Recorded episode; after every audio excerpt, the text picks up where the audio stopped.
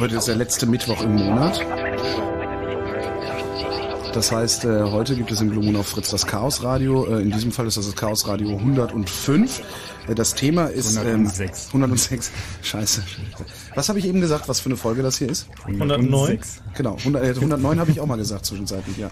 Ähm, es ist Chaos Radio 106. Ähm, es ist eine Sendung, die sich mit einem einzigen Tool nur beschäftigt. Dieses eine einzige Tool ist der neue Reisepass, den es ab November geben wird. Das ist der neue digitale elektronische Reisepass, der das Reisen durch die Zeit erst ermöglicht. Im Studio äh, mit mir, ich heiße Holger Klein, der Esel nennt sich immer zuerst, sind Frank, Frank und Starbuck. Also ich werde euch der Einfachheit halber Frank, Frank und Frank nennen. Damit wir Dann dürfen wir dich Esel nennen. äh, wunderschönen guten Abend. Äh, bitte Frank, übernimm doch mal die Einführung. Oder soll Frank anfangen? Ja, du hast es schon gesagt, am 1. November werden neue elektronische Reisepässe bei uns eingeführt. Das heißt, äh, wir dürfen dann auch unsere biometrischen Daten, das heißt also zunächst mal ein digitales Gesichtsbild, später dann auch noch den Fingerabdruck dazu abgeben. Und das Ganze wird dann zusätzlich zu den Sachen, die jetzt normal im Ausweis schon drinstehen, werden dann auf einem Chip gespeichert, auf einem kleinen Mikrochip ähm, der dann über Funk auslesbar ist. Das heißt, da müssen also keine Kontakte dran, die muss man nirgendwo reinstecken, die muss man nur auf ein Lesegerät rauflegen, da kommen wir dann später zu. Wollte ich jetzt fragen, Reichweite und so und wie man das blockiert, machen wir. Ähm, die haben sich da ein bisschen was zu ausgedacht, erklären wir später. Okay. Ähm, auf jeden Fall ist dieser Chip also per Funk auslesbar. Das hat dann vielleicht noch ein paar Nebeneffekte, die so nicht vorhergesehen waren. Ähm, auf jeden Fall äh, findet da erstmal so eine komplette Erfassung der Bevölkerung statt. Also zumindest alle Leute, die vorhaben, demnächst mal ähm, weiter weg ins Ausland zu reisen. Also nicht, was hier so bei uns im Bereich ist. In den Nachbarländern, da reicht der Personalausweis. Aber spätestens, wenn ich in den USA will oder äh, in irgendwelche Länder, die weiter weg sind, muss ich mir dann einen richtigen Reisepass holen. Und äh, wer da jetzt keine Lust drauf hat, äh, ich will es hier nochmal erwähnen, äh, das werden wir mit Sicherheit zeithalber heute Abend nochmal häufiger sagen. Wer also ähm, noch einen alten Reisepass haben will, sollte sich beeilen und ganz, ganz schnell noch einen neuen beantragen. Das geht im Raum Berlin äh, nach unserem Kenntnisstand noch ungefähr bis zum 20. Oktober. Also bis Mitte Oktober, dann sind wir auf der sicheren Seite. Dann gehe ich nächste Woche nochmal hin. Ja.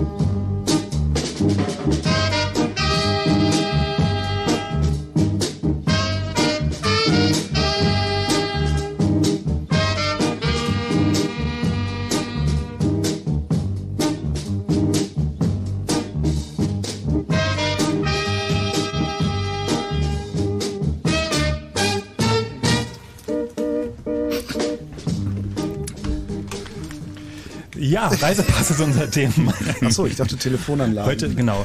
Wir machen nochmal eine extra Sendung wir echt mal machen. über Eine extra neue Telefonanlage. Ja, zur neuen Telefonanlage. Magic, Magic Touch, nicht? Magic Touch. Ja, Das hat einer auf LSD programmiert, das Ding ist. Und wir können Holger beim Knöpfchen drücken helfen, das ist super. genau, endlich. Ich, hab ich brauche einen Workaround. Wie spricht man mit Hörern, bevor man mit Hörern im Radio spricht? Na gut, lass uns mal kurz zum Reisepass Bitte. zurückkommen. Ähm, die neuen Reisepässe, auch E-Pass genannt, sollen äh, ab 1. November offiziell eingeführt werden. Das heißt, schon ein wenig vorher äh, muss man sie beantragen. Das Neue daran ist, dass dort ein sogenannter Funkchip oder auch RFID eingebaut wird, auf dem sich zumindest erstmal die digitale Hinterlegung des Gesichtsbildes, was auch sowieso in dem Reisepass drin ist, befindet, was aber so ein bisschen optimiert wird, damit es von dem Computer besser erkannt werden kann. Ähm, äh, darüber hinaus die normalen Passdaten auch oder werden die dann nach wie vor händisch ausgelesen? Beides. Also in, den, in dem neuen Pass ähm, sind erstmal alle Sachen so, wie sie bisher in dem Pass drin sind. Das heißt also auch Passbild, Name, wo man geboren ist, wann man geboren ist, diese ganzen Dinge. Äh, zusätzlich dazu halt die ganzen Daten nochmal elektronisch Mhm. und ähm, Na, nicht alle. na, aber fast alle. Wie, wie nicht alle, so viele sind es doch gar nicht. Na, Ja. wahrscheinlich nicht. Hm. Also alle, alle Sachen, die jetzt auch äh, aufgedruckt sind auf der ja. Plastikkarte, sind noch auf dem, auf dem Chip drauf.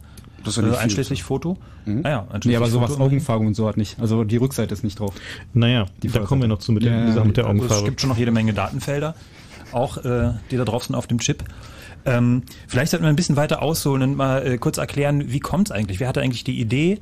Ähm, äh, also, wie ist es zu diesen Pässen gekommen? Warum kommen die jetzt? Äh, warum kommen sie nicht erst in zehn Jahren? Und was hat es eigentlich mit den USA zu tun? Und warum kamen sie nicht schon vor 30? Genau.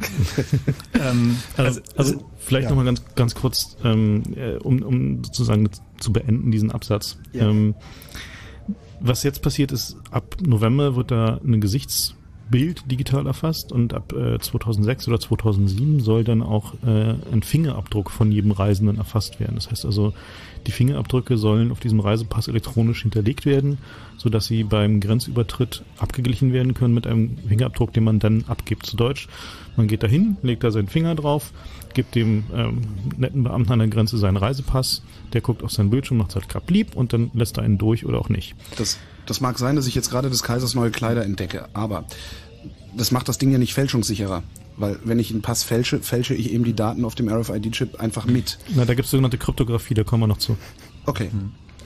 Also die kann man, äh, also sagen wir mal so, ähm, das BSI, das Bundesamt für Sicherheit und Informationstechnik, wird da zuständig ist für die äh, technische Absicherung ähm, der digitalen Daten an dem Reisepass ähm, die sind halt nicht dumm und die haben auch schon eine Weile drüber nachgedacht und haben sich durchaus ein bisschen was einfallen lassen unter zugegebenermaßen etwas äh, haarsträubenden politischen Vorgaben, auf die wir jetzt, glaube ich, noch im Detail eingehen sollten, äh, um die Geschichte etwas zu verdeutlichen mhm. von diesem Reisepass. Also vielleicht ganz wichtig ist, dass der äh, Reisepass äh, zwar in erster Linie auch diesen sogenannten Totalfälschungen vorbeugen soll oder Verfälschung des Dokuments. Das mhm. heißt also, dass jemand einfach äh, sich irgendwo in seinem Keller einen Reisepass druckt ähm, das ist ein Szenario, was für Deutschland nicht wirklich relevant ist, was aber tatsächlich auch vorkommt. Ähm, viel größeres Problem ähm, hat man eigentlich damit an der Grenzkontrolle, wenn man nicht wirklich sagen kann, nicht mit hundertprozentiger Sicherheit sagen kann, ob derjenige, der da jetzt ankommt, auch derjenige ist, der der Pass behauptet zu sein. Das heißt mhm. also, die Fotos sehen zwar äh, auf den ersten Blick identisch aus, aber es ist, ähm, also wer sich mal ein bisschen so in der Stadt umgeschaut hat, ähm, ist es für uns einfach schwieriger, Leute auseinanderzuhalten oder wiederzuerkennen, die jetzt nicht ähm, aus, dem, aus dem westeuropäischen Raum kommen, also sprich Asiaten, äh, Leute, die irgendwie vom afrikanischen Kontinent kommen. Mhm. Da ist einfach für uns, da haben wir nicht so einen Blick für, da sind wir nicht so trainiert, die sehen wir nicht jedes, jeden Tag und da können wir auch nicht so genauestens äh, irgendwelche Feinheiten erkennen. Blöderweise können das die biometrischen Systeme auch nicht. Gut, aber das ist die Idee, dass der, der, der Fingerabdruck zumindestens der ist mir erstmal ein eindeutiges äh, oder fast eindeutiges Kennzeichen, äh, dass der also da schon mal eine ordentliche Hilfestellung sein soll. Das war sozusagen die Grundidee dabei. Ähm, wobei, also wie gesagt, es geht nicht dabei, äh, dass wir uns hier quasi wieder erkennen, sondern es geht in erster Linie tatsächlich um die Grenzen, also um die Außengrenzen von, von Schengen, mhm. äh, wo dann die Leute auch kontrolliert werden. Naja, also für 2007 ist ja laut Aussage der Bundesregierung auch die Einführung in Personalausweise geplant. Das heißt, im Endeffekt trifft es dann auch wieder jeden deutschen Bürger auf der Straße, wenn die Polizeikontrolle kommt. Aber ich habe doch in Deutschland überhaupt keine Ausweispflicht. Doch. Nee, ich denke, Nein, ich, ich habe eine Meldepflicht, aber keine Ausweispflicht. Ich, ich denke, da, das treffen auch... Pflicht, du hast die Pflicht, einen Personal Personaldokument mhm, zu besitzen, genau. nur ah. das musst du es nicht bei dir führen. Ja, das heißt, und du musst äh, im Zweifel bereit sein, äh, dich auszuweisen, entweder indem du ihnen ein äh, Dokument gibst mhm. oder indem du ihnen andere Möglichkeiten gibst, äh, dich zu identifizieren. Also sprich, entweder einen Fingerabdruck abzunehmen und zu sagen, will ich zu Hause, bringen Sie mich mal dahin. Mhm. Ähm, oder ihnen genügend Daten zur Verfügung stellst, dass du glaubwürdig versichern kannst, dass du derjenige bist, der du glaubst, äh, vorgibst zu sein. Oder mit ihnen auf die Wache gehst. Mhm. Wobei, also, also ich behaupte mal, dass, die, dass die Sache mit den Personalausweisen, da steckt nochmal ganz andere Interessen hinter, als jetzt bei den Reisepässen. Bei den Reisepässen geht es ja darum, diesen internationalen Reiseverkehr, da jeweils die Grenzkontrollen auch äh, in Anführungszeichen sicherer zu machen. Da gibt es die internationale... Ich glaube nicht, dass es darum geht, das ist das, was sie vorgeben. Ja, ja, klar, aber es gibt, also vielleicht mal zur, zur Geschichte, es gibt äh, ein, ein Zitat vom äh, Generalbundesanwalt äh, Buback äh, von 76, er hat gesagt, es sei wünschenswert, wenn die Fingerabdrücke sämtlicher Staatsbürger der Bundesrepublik aufgenommen werden. Dies sei zurzeit aus politischen Gründen leider noch nicht erreichbar. Das war vor genau 30 Jahren. Ähm, jetzt sind wir soweit, ähm, dass zumindest für die Reisepässe die Fingerabdrücke aufgenommen werden, also ab 2007. Mhm. Und ähm, ich denke mal, dass bei den, bei den Reisepässen, ähm, da spielen halt noch andere Interessen als jetzt irgendwelche ähm, nationalen Interessen von irgendwelchen Bund der deutschen Kriminalbeamten oder sowas, die da natürlich auch ihre gewissen Begehrlichkeiten haben von allen Fingerabdrücken. Ähm, das sind aber andere Interessen, die da eine Rolle spielen, nämlich eben von der Grenze oder Grenzkontrolle zu verifizieren, ob derjenige, der da ankommt, auch wirklich derjenige ist, der mhm. behauptet zu sein. Wenn Sie nur behaupten, dass Sie es sicherer machen, ähm, Sie aber andere Gründe verfolgen, hätte ich einen Anrufer, der äh, einen Grund vorgibt, zu wissen. oh ja, wenn ja, wir, gern. Wenn wir mal versuchen, diese Telefonanlage zu bedienen ähm, und mit Uli sprechen. Uli, mach dein Radio aus und schmeiße ich dich sofort raus. Ja, einen Moment. Jetzt ist die Tür zu. Gut. Ja. Schieß los. Warum Hallo. machen die das? Was also glaubst du? Ich denke auch, dass da einfach das Interesse dahinter steht, ein prestigeträchtiges Projekt voranzubringen, ähnlich wie es da in so einem schönen Mautsystem war. Und dass da ein wirtschaftliches Interesse auch einfach bestand.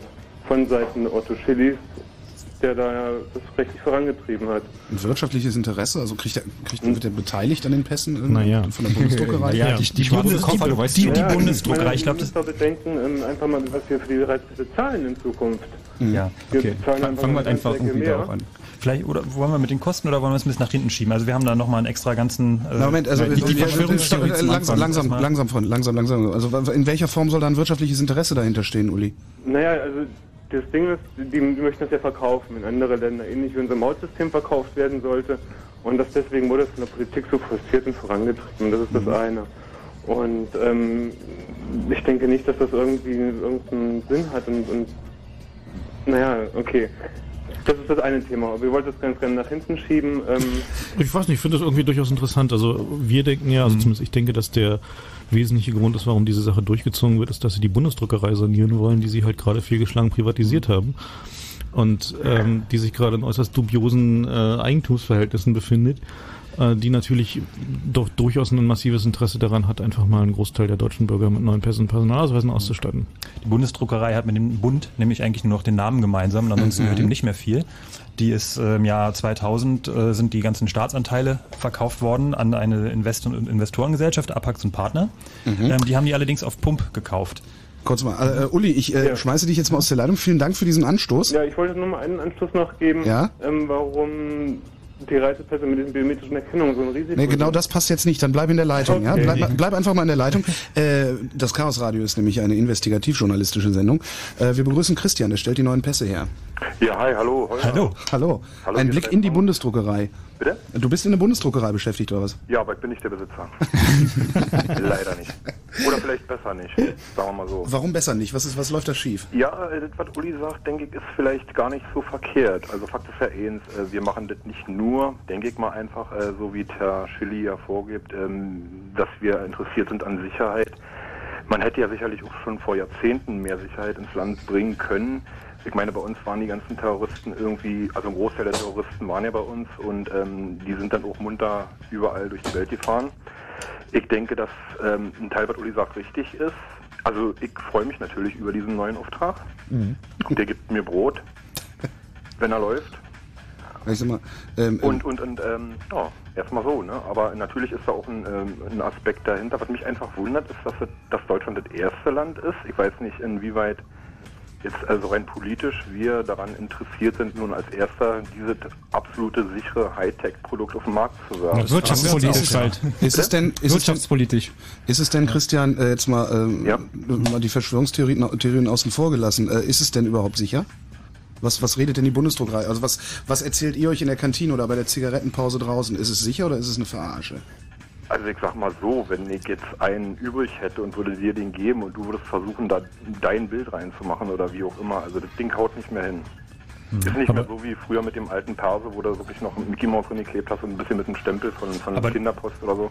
Aber das ist doch eigentlich schon so mit den Pässen, die jetzt produziert werden, ohne den Chip, oder? Richtig, aber die sind jetzt natürlich nach wie vor noch sicherer, ist klar, weil ja in diesem, in diesem Passdeckel da halt dieser Chip drin glaubst ist. Du denn, glaubst du denn nicht, dass die, die Sicherheit dadurch abnimmt, weil an der Grenze der Beamte hingeht, den Chip davor hält und wenn es blieb macht und äh, die Lampe grün leuchtet, dann winkt er den durch, ohne nochmal genau auf den Pass zu gucken? Ja, also genau, genau das sehe ich nämlich auch als Problem, mhm. dass wenn ähm, das passiert, also das macht Piep und halt, bleibt mal stehen, wir gucken mal, ist, äh, ist, ist A ein Thema, denn inwieweit ist denn sichergestellt, dass die Geräte überhaupt hundertprozentig funktionieren? Mhm. Das ist ja das nächste Ding. Wie EC-Automat, ne? Also als Beispiel nur. Und ähm, letztendlich jetzt ist es ja wohl auch so, dass du auf diesen Bildern, jetzt werden also alle, die jetzt einen Pass beantragen, rechtzeitig informiert. Das stand letztens auch so ein Artikel in irgendeinem Wirtschaftsmagazin, Managermagazin drin ähm, dass du auf diesem Bild auch nicht mehr lächeln darfst. Das heißt, sämtliche Photoshops und sämtliche Bürger müssen erstmal informiert sein, dass du da nicht mehr blöde grinsen darfst und nett aussehen darfst von der Seite, ähm, Halbprofil, sondern nur noch gerade ausgucken und wirklich stur gerade. Sonst kann das äh, ganze System praktisch diese äh, Erkennung nicht äh, ja, also nicht identifizieren. Die kann dich dann so nicht mehr identifizieren, wenn du da einfach lachst. Denn wenn du ähm, in so ein Gerät reingucken würdest, was wiederum dein Gesicht überprüft, würde es ja nicht identisch sein. Ähm, was, was könnte ich denn? Also gibt's da, gibt's da Erfahrungswerte, was ich machen könnte, äh, um nicht mehr identifizierbar zu sein, ohne dass ich lache? Also ziemlich alles. Also Pickel auf der es Nase fängt Ja oder? an, es fängt ja an, also so stelle ich es mir vor. Ich denke mal, dass eine dicke, fette Hornbrille und ein riesen Vollbart und vielleicht ein abgerissenes Ohr schon ein Problem darstellt. Ne? Naja gut, aber damit darfst du dich dann wahrscheinlich auch nicht fotografieren lassen, oder? Mit der Nee, ich Hornbrille meine nicht. auch, wenn, ähm, Doch. also Ja? es gibt ja die These, ich denke mir das jedenfalls so, dass die ja sicher gehen wollen, ob du derjenige bist, der in dem Ausweis abgebildet ist. Und wenn du jetzt aber durch Zufall, durch einen Unfall oder weil du dich schminkst oder irgendwas derart entstellt bist, dass du nicht mehr mit dem Foto identisch bist, hast du ja eh schon wieder ein Problem. Stimmt, wie identifizierst du dich denn dann? Ja, über einen Fingerabdruck höchstens noch. Ja, gibt's- den- Na, den- Fallback. Da, da gibt es dann aber noch, ein- noch einen Flag in dem Ausweis, sozusagen, also ein, ein, ein, ein Datenfeld, was so eine Hinweise geben kann für das Gesichtserkennungssystem, haben wir Ja, gestern das gesehen. hat man aber Gut, wo, wobei ich mich natürlich auch frage, wenn jetzt, also ähm, wir hatten ja das Thema EC-Karten auch, also heute traut sich ja kaum noch einer äh, seine Karte irgendwie irgendwo reinzustecken, weil sämtliche Geldautomaten auch äh, manipuliert sind. Inwieweit ist denn jetzt eigentlich der, der Chaos-Computer-Freak, sage ich mal, in der Lage, diesen Chip denn auch so zu manipulieren, dass er, dass da statt Holger Klein drin steht, äh, Michael Groß oder so? Also ja? der, der Chip ist ähm, relativ sicher. Also sowohl von der physikalischen Sache als auch von der Wie von lange? der Wie lange bis die Hacker das raus haben oder was? Ja, das ist halt Ähm, genau, das ist halt genau die Frage. Also zehn Jahre Gültigkeit des Reisepasses Also ist halt für so Frage Stücktechnologie ist verdammt lang. Ja. Ja. Also ich denke mal, es ist ja immer so, wo kriminelles Potenzial ist, Mhm. sage ich einfach mal. Ich will jetzt euch das nicht unterstellen, dass ihr da irgendwie ähm, das deshalb macht, sondern ihr wollt ja einfach nur, zeigen, dass es unsicher ist. ne, nee, ja, dass es unsicher ist und dass, dass ich eigentlich auf, in der Hinsicht auf nichts bauen kann, denn schließlich sind ja Kriminelle oder Terroristen, wovor sie ja eigentlich Schutz haben wollen, ähm, auch in der Lage, durch Geld, wie gesagt, auch sich entsprechende Leute ranzuholen, die äh, zu sagen, guck mal, gib mal hier ein falsches Geburtsdatum ein und ich heiße nicht mehr sowieso, sowieso, sondern eben sowieso, dann ist doch, dann ist doch die Lücke schon da. Also eine absolute Sicherheit gibt es eigentlich nirgendwo. Und ähm, der ist natürlich sicherer als der vorige mit Sicherheit, aber auch entsprechend teurer und viele werden natürlich erstmal sagen, nee, also aufgrund der Kosten von 59 Euro werde ich das nicht machen. Ne? Kannst du was zu der Realität der Kosten sagen? Also ich meine, zu der Realität der Kosten, also ähm, meinst zur 59 Real- Euro, äh, ist ja eigentlich nicht der Preis, der wirklich für die Systeme ähm, veranschlagt wird, oder? Also hast du da andere Erfahrung? Also es ist auf jeden Fall mehr Aufwand, weil ähm, der, der Chip alleine an, als solches mit dem mit dem Bestücken der Daten, sage ich jetzt einfach mal, ich bin da so auch ein bisschen Laie, ich, ich mache das ja nicht, aber ähm, ich habe also nur normal diese Buchdeckel da und dann diese Pappen und das bedruckte Papier in der Hand. Das, was letztendlich dann rauskommt oder was in den, in den Deckel reinkommt, der Chip, das praktisch jetzt zu, äh, von der von der Meldestelle, sag ich mal, vom Landeseinwohneramt, ähm, da dann auch einzuscannen und wie auch immer das da läuft, das ist ähm, ja ein zusätzlicher Aufwand und der muss natürlich auch bezahlt werden und die Leute arbeiten nicht für 1,50. Ne? Also Aber sind, die Kosten, sind die Kosten denn realistisch? Also was kostet es, einen Reisepass herzustellen, einen neuen, weißt du das? Da habe ich keinen Plan, aber ähm, ich denke mal, dass es, ich kann mir gut vorstellen, dass die sich jetzt nicht unbedingt fett machen wollen damit, denn der Preis war eigentlich viel, viel höher. Das, also wir können, Das wir können da später noch was, was, was zu sagen. Was mich nochmal interessieren würde, ist, es- es stimmt doch schon, dass die deutschen Reisepässe erstmal so zumindest europaweit eigentlich die sichersten sind, oder? Ja, doch, denke Ja. ich. Also das ist schon, ja, ja, auf jeden Fall. Und- also das ist übrigens äh, in, in allen, ähm, da muss ich also auch wiederum sagen, dass, dass wir eigentlich recht gute Produkte machen. Ich war also vorher auch bei den Banknoten tätig. Äh, wenn du einen Euroschein aus Italien gesehen hast, die hatten ja auch so Vergleichsmuster, äh, dann denkst du auch da Monopoly-Geld oder was, ne? Also, Italien eben, ja. ja, das ist da dann, ja, verstehst du? Also wir, wir achten schon auf einen sehr hohen Sicherheitsstandard und Kannst du überblicken, bis wann ich einen alten Reisepass beantragt haben muss, dass der sozusagen auch noch Ja, das geht jetzt also, ähm, soweit ich informiert bin, wirklich definitiv bis Ende Oktober, also laut, Ja, laut das- unserer Info und, und in dem Manager-Magazin, warte mal, ich habe hier so einen Link für Lean da, die wird 15. September ist das geschrieben worden, also hochaktuell. Die Bundesrepublik Deutschland führt am 1. November ein. Moment, Philly sagt, bla bla bla. Ne? ja, also du kannst, also der Bundesbürger wird aufgerufen, sich jetzt, wenn er einen haben will, schon mal zu melden. Also die wollen den auch gut verkaufen, klar. Mhm. Äh, stellst du denn, stellst du denn fest äh, im Arbeitsalltag, dass jetzt vermehrt Leute hergehen und den alten Reisepass noch beantragen? Ja, ist ja nicht an der Meldestelle, ne? Ähm, nee, ja, nee, wir kriegen aber das logischerweise, die, die Daten, ich will jetzt ja nicht, ob ich so viel erzählen darf und morgen mir, mir eine Kündigung hole. Nein, ähm, Stefan, bekommst du nicht, Stefan. Nee, nee, Martina. ähm, also Fakt ist, wenn du dir, wenn du dir heute dein Stück Kuchen da holen willst, also wenn du da heute noch so ein Ding klar machen willst, ähm, der, es ist ja eh rückläufig, weil im Sommer werden ja immer viel produziert, weißt du? Mhm. Weil die meisten Leute fahren logischerweise im Sommer in Urlaub. Mhm. Und da ist immer mehr zu tun. Und das baut App eh ab, aber wir machen bis auf den letzten Tag den und äh, tendenziell abnehmend. Tendenziell abnehmend Alter, aber nicht viel abnehmend gegenüber dem letzten Jahr oder vor drei Jahren oder ähnliches. Also es wird, das Ding wird einfach ausklingeln, so wie wenn ein alter Käfer und ein neues Modell kommt. Also aber die Technik steht jetzt schon irgendwie, um den neuen zu machen. Ähm, wir könnten, sage ich mal, in, ja, wir, also das, ist, das ist sicher, dass, das, äh, dass der erste auch am 1. November rausgeht. Okay. Vielen Dank, Christian. Es sei denn, ähm, hm? Lass mich krank schreiben und, und 20 andere Kollegen denken auch so. jo. da reden wir dann später nochmal gesondert drüber. Ja, also pass auf, wenn das jetzt schief geht, ich habe beim RBB einen Job, ja?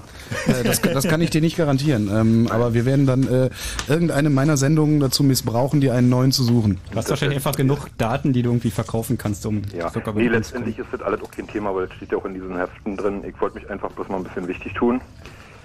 Was dir hiermit äh, sehr gut gelungen ist. Christian, vielen Dank für deinen Anruf. Alle klar, Holger. Ich wünsche euch einen schönen Abend und viel Wissenswertes. Gute Nacht. Tschüss.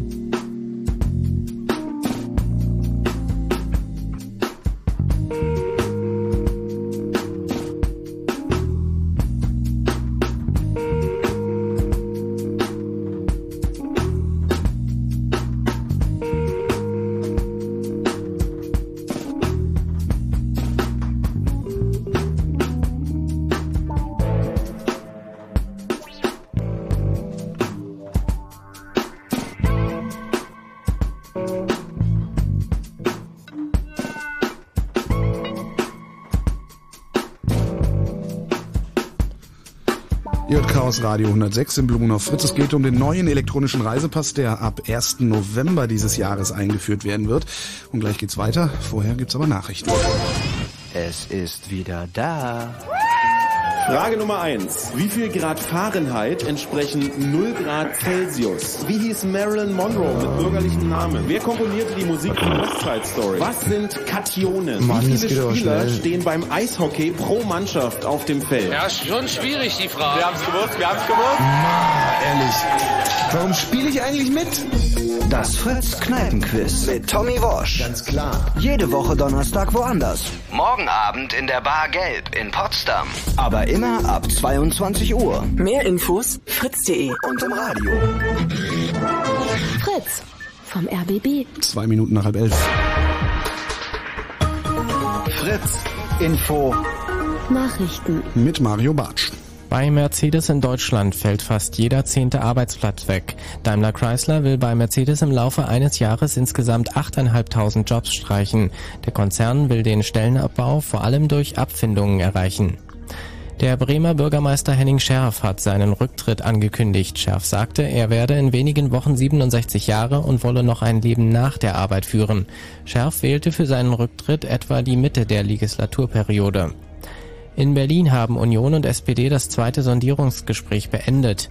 In der Kanzlerfrage gab es nichts Neues. CDU-Chefin Merkel bezeichnete das Gespräch als ernsthaft und konstruktiv. Zum Sport in der Fußball Champions League spielt Schalke gegen den AC Mailand. Kurz vor Schluss steht es 2 zu 2. In der Nacht erwarten uns so gut wie keine Schauer und nur wenige Wolken. Die Tiefstwerte liegen zwischen 9 und 6 Grad. Morgen ist es meistens wolkiger und es kann immer wieder mal regnen. Die Temperaturen steigen auf 13 bis 17 Grad. Verkehr. A10 nördlicher Berliner Ring Havelland Richtung Schwanebeck zwischen Kreuz Oranienburg und Birkenwerder gibt es eine Wanderbaustelle, die den linken Fahrstreifen blockiert. Und A10 westlicher Berliner Ring Havelland Richtung Werder zwischen Tankstelle Wolfslacke West und Falkensee wird die Fahrbahn erneuert. Der linke Fahrstreifen ist dort gesperrt. Überall sonst eine gute Fahrt. Vielen Dank, Mario Bartsch. Drei Minuten nach halb elf. Und wenn im Radio 101,5, dann Fritz in Frankfurt oder.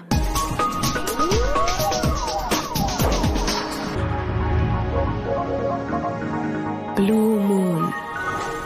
Chaos Radio 106. Ähm, wir hatten schon ein paar Anrufer, ohne dass wir gesagt haben, wie die Nummer dieser Sendung ist. Die lautet 0331 70 97 110. Falls ihr mitreden wollt, wir reden über den neuen elektronischen Reisepass, der ab November hier in diesem Lande eingeführt werden wird.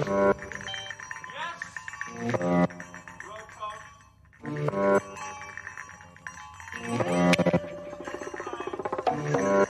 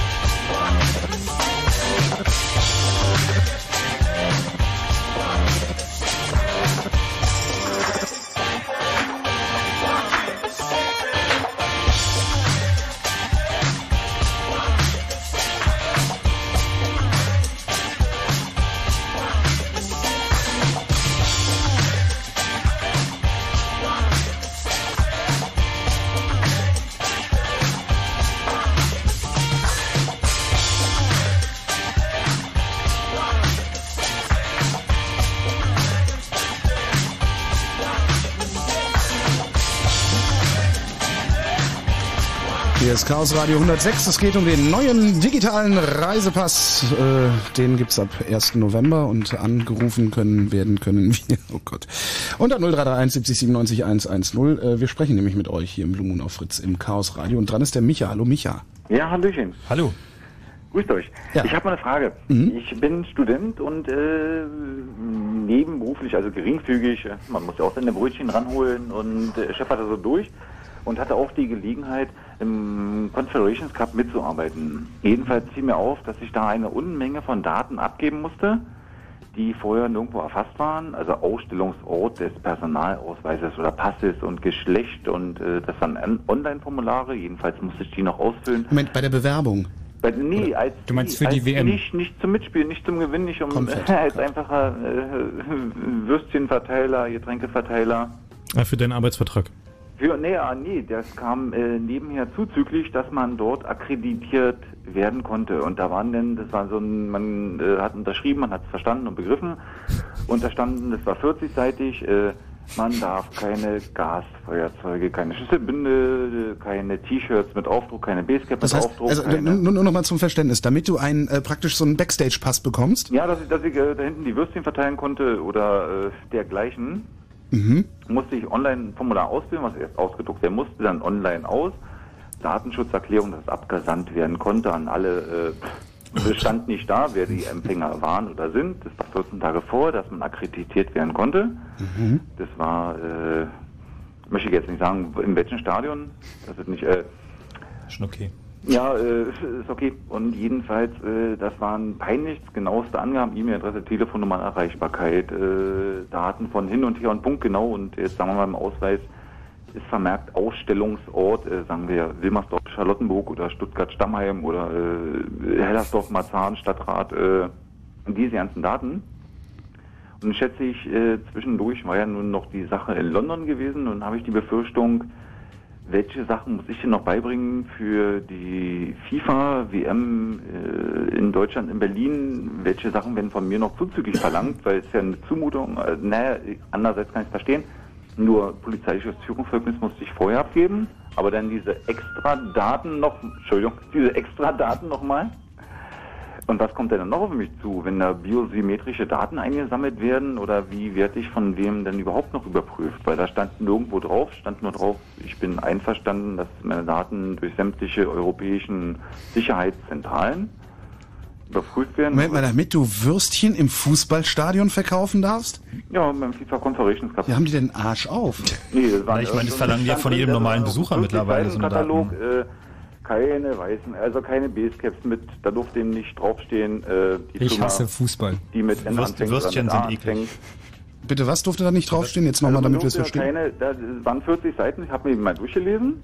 Ausschlusskriterien, keine Gasfeuerzeuge, keine Schlüsselbünde mehr mit wie und äh, Ja, kein keine, Schlüssel. keine Basecaps. Was war mit den Basecaps? Mit Basecaps äh, durfte nichts draufstehen. Also so, weder die, Aufschrift. die Sportfirma, die mit N oder mit A anfängt Mhm. oder Ja, das sind aber so Sachen, das ist jetzt, glaube ich, nicht für die Strafverfolgungsbehörden oder sowas, sondern es ist einfach ja, so eine Ausschlusskriterien, dass man wirtschaftspolitische, nicht äh, hereingelassen wurde. Als, als Mitarbeiter, naja gut, Als kann ich Mitarbeiter, verstehen. ja. Die haben da hatten Sponsorenverträge oder sowas. Na gut, aber die, Das ist schon Sicherheits die Sicherheitsüberprüfung ist schon interessant. Also, ähm, weißt du denn, äh, was so ein normaler Fan, wenn er dahin wollte, abgeben muss an Informationen? Ja, da, nee, für einen Fan nicht, aber für einen Mitarbeiter waren eben 40 Seiten, die konnte man sich durchlesen, so man wie denn die Zeit hatte. Wir wurden äh, vorher akkreditiert, das waren mehrere Wochen vorher und das war dann eben äh, Daten, die niemand, jemand jemals gesammelt hatte. Und das Zugangssystem zum Stadion für dich, hattest du da irgendwie so, ein, so eine Chipkarte oder wie kamst du da rein? Die waren erstaunlicherweise, die wurden busweise äh, und da war ein Mitarbeiter, dem wurde seine Unterlagen ge- also aus dem Auto aufgebrochen und er hatte sich akkreditiert äh, mit einem Personalausweis und sagte, okay, ich bin ich äh, und hatte bei Geschulen seinen Reisepass bei und die Daten waren nicht identisch, die Nummer hat gefehlt. Da wollten die den gesamten Bus der Mitarbeiter nicht reinlassen. Hm, die scheint ein bisschen paranoid zu sein. Naja gut, es scheint uns äh, sozusagen ein Hinweis darauf, was da noch so auf uns zukommt. Wenn Deswegen eine Frage, also vielleicht Hm? kann jemand die Antwort geben. Weil Ich hörte jetzt hier für die FIFA 2006 wird es noch härter, dass man seine, den Kaffee verteilen kann, die Würstchen oder welche biosymmetrischen Daten, äh, da habe ich eine Information erhalten oder so ein Gerücht, äh, da noch eingesammelt werden sollen. Ob Fingerabdruck oder Iris-Scanner, äh, was da noch auf einen zukommt, was ich noch abliefern muss. Neben Stuhl, Ich weiß, ich weiß es nicht. Wisst, wisst ihr es? Nee, also die, die Datensammelprozedur, die war ja auch schon, schon in der Öffentlichkeit äh, für die für die Werbung, für die Tickets, also für diese Verlosung. Ähm, das ist ja auch schon ganz ganz heftig kritisiert worden. Ähm, ich glaube, das einzige von den Daten, die du da jetzt angesprochen hast, was ein normaler Besucher nicht beibringen muss, ist ein polizeiliches Führungszeugnis. Ansonsten musst du auch alle anderen Sachen angeben. Ähm, also Personalausweis, Nummer und so eine Sachen, weil die Karten dann eben wirklich auch an deinen Pass, an deinen Personalausweis oder an die Ausweisnummer gebunden sind. Das ist die Idee dabei. Mhm. Aber was da jetzt genau die FIFA von ihren Mitarbeitern äh, für die für die WM haben will, ich glaube, das äh, kann dir nur die FIFA, das kann dir nur die FIFA sagen, beziehungsweise wirst halt im Prinzip der Arbeitsvertrag, ne? Beziehungsweise wirst du es merken, äh, wenn du dich da bewirbst. Naja, aber äh, ist eben die Relation zu sehen. Also als Geringfügiger mit 400 Euro, äh, mhm. schau mal, ich muss ein Führungszeugnis beibringen. Klar, auch du kannst eine Bombe ins Stadion bringen. Und äh, vielleicht muss ich noch meine Großmutter mitbringen, dass die bezeugt, äh, ur, also jetzt beurkundet, dass ich wirklich derjenige bin, welcher ich doch, dass der da äh, ja. irgendwann ja, vielleicht, nutzen. Also. Vielleicht haben wir noch Glück äh, und es ruft irgendjemand an, der vielleicht bei der FIFA arbeitet oder oder oder weiß der Geier wo beim DFB äh, oder wie auch immer die Organisation jetzt heißt, die dafür verantwortlich ist und uns erzählen kann, was da für Daten beizubringen sind, äh, auch für Mitarbeiter. Hör einfach weiter zu, Micha. Wir danken für deinen Anruf. Alles klar. Und gute Nacht. Tschüss. Tschüss. Ähm, kommen wir vielleicht mal wieder zum Reisepass, weil es geht ja um den Reisepass hier, um den digitalen. Mhm. Ähm, der äh, Dennis, der hat eine Frage zur Technik. Ja, bitte. Dennis? Ja, hallo? Hallo? Ja, ich wollte mal eigentlich nur fragen, weil ich habe gerade erst eingeschaltet, um was es da eigentlich geht beim Reisepass, beim digitalen. Hm. Wie sich das dann ablaufen würde. Also das ist so, dass ähm, bisher gehst du ja einfach zum, zum, zur Meldestelle, um einen Reisepass zu beantragen, gibst ein Foto von dir ab, füllst ein Formular aus, ähm, zeigst deinen Personalausweis. Ja, das ich ja jetzt schon drei, vier Mal. Ähm, okay. Und dann kriegst du einen Reisepass ein paar Wochen später. So, ähm, und äh, was passiert ist, dass diese Daten von diesem Formular, die werden einfach an die, die Bundesdruckerei, das ist also eine Firma, die diese Reisepässe herstellt, hingeschickt. Und dann nehmen die diese, diese Daten und drucken die auf Papier und dann schicken sie den Ausweis zurück an deine Meldestelle und äh, dann war's das. So. Und die werden auch äh, vernichtet, die Daten, also da passiert nichts weiter, die bleiben halt als Kopie bei deiner Meldestelle hinterlegt, aber die waren dann jetzt nicht in irgendwelche zentralen Datenbanken oder wandern um die Welt oder so. Das ist zumindest ähm, der Sollzustand, also wie es äh, im Das ist das, was Sie heutzutage sagen. Genau. Ähm, was in Zukunft anders sein wird, ist, ähm, dass die Daten nicht nur auf dem äh, Papier, also auf dieser Plastikkarte, die in diesem Reisepass drin ist, aufgedruckt sind, sondern auch noch in einem kleinen Mikrochip. Und dieser Mikrochip, das ist ein, ein Speicher, äh, und einen kleinen äh, Mikroprozessor, der da ist.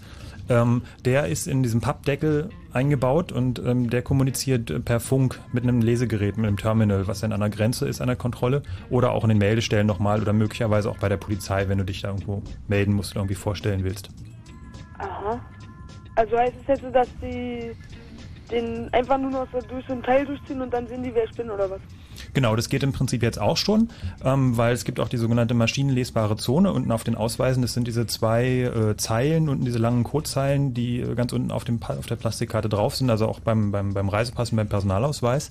Ähm, das ist im Prinzip auch schon maschinenlesbar, aber da sind nur drin dein Name, deine, die, die Reisepassnummer, ähm, ein Ablaufdatum und ein Geburtsdatum, glaube ich.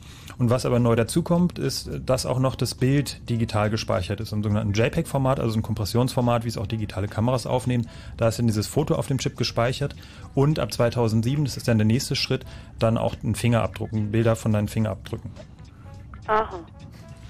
Genau. Und die Idee ist, dass man es an der Grenze dann automatisch auch mit einer äh, Gesichtserkennung oder mit einem Fingerabdrucklesegerät dann vergleichen kann. Das heißt, du kannst dann an der Grenze schauen, äh, ob derjenige, der dann ankommt mit dem Ausweis, auch derjenige ist, der der Ausweis behauptet zu sein. Das ist sozusagen so soll das funktionieren. Aha. Und wenn es jetzt eingeführt wird, müssen wir dann alle nochmal zur Meldestelle gehen oder machen die das dann von alleine? Also das Okay. Also das ist ähm, ein Irrglauben von, den, von vielen, dass sie halt denken irgendwie, dass sie jetzt nicht mehr nach Amerika einreisen können, wenn sie noch einen alten Pass haben. Das ist definitiv nicht so. Das heißt, wenn du dir jetzt noch einen Pass holst und der ist dann zehn Jahre gültig, kannst du halt auf jeden Fall die nächsten zehn Jahre noch problemlos in die USA reisen. Ach das hält natürlich die USA nicht davon ab, an ihrer Grenze trotzdem deine biometrischen Daten, irgendwie Fingerabdruck und Gesichtsbild aufzunehmen, aber auf jeden Fall ähm, kannst du halt problemlos in alle Staaten weiterhin einreisen. Also wir haben, wir haben zum Glück in Deutschland ein, ein Passgesetz, äh, was vorsieht, dass also Reisepässe nicht vorzeitig ablaufen können. Das heißt also, das ist äh, immerhin etwas, äh, wo wir in Deutschland die Garantie haben, dass also wenn ein Reisepass zehn Jahre gültig ist, dann ist er auch zehn Jahre gültig. Ist auch bei den Führerscheinen so. Das ist auch ein großes Problem bei den EU-Führerscheinen. Die hätten gern jetzt irgendwie alle diese Plastikkarten ausgetauscht, aber alle, äh, die halt irgendwie vor, weiß nicht, zehn Jahren, 15 Jahren oder sowas einen äh, Führerschein länger. gemacht haben. Es gab nie Führerscheine, die ungültig wurden. Du kannst genau, mit dem Führerschein halt aus dem Zweiten Weltkrieg noch fahren. Richtig, mhm. genau. Und es ist halt jetzt ein bisschen lästig, weil die halt gern irgendwie alles automatisieren würden, Plastikkarten, aber diese blöden Dinger laufen nicht ab. Und wenigstens dafür haben wir in Deutschland die Garantie, dass wenn du ein Dokument hast, wo drauf draufsteht, dass es irgendwie unbegrenzt oder begrenzt bis dann gültig auch tatsächlich so lange gilt. Wobei, wobei äh, ich da sagen muss, ich war jetzt äh, auf, dem, auf, dem, auf dem Meldeamt, habe mich eben umgemeldet, weil ich umgezogen bin äh, und dachte mir, ich will jetzt auch mal so einen kleinen Plastikführerschein haben, weil ich die ganz hübsch finde äh, und zumal ich, äh, weil ich, weil ich darüber hinaus auch noch meinen Motorradführerschein aufbohren wo wollte, von 1, 1a auf 1. Ähm, und die Frau sagte mir, äh, dass sie äh, auf dem Amt damit rechnen, dass das innerhalb der nächsten zwei Jahre ähm, geändert wird und dass es dann zur Pflicht wird, dass man sich diese Plastikkarten. Also sie meinte, es ist ganz okay, dass sie das jetzt machen. Äh, wir gehen davon aus, dass in spätestens zwei Jahren Pflicht wird, sie umzutauschen und dann wird's richtig teuer. Das Bundesverfassungsgericht freut sich schon.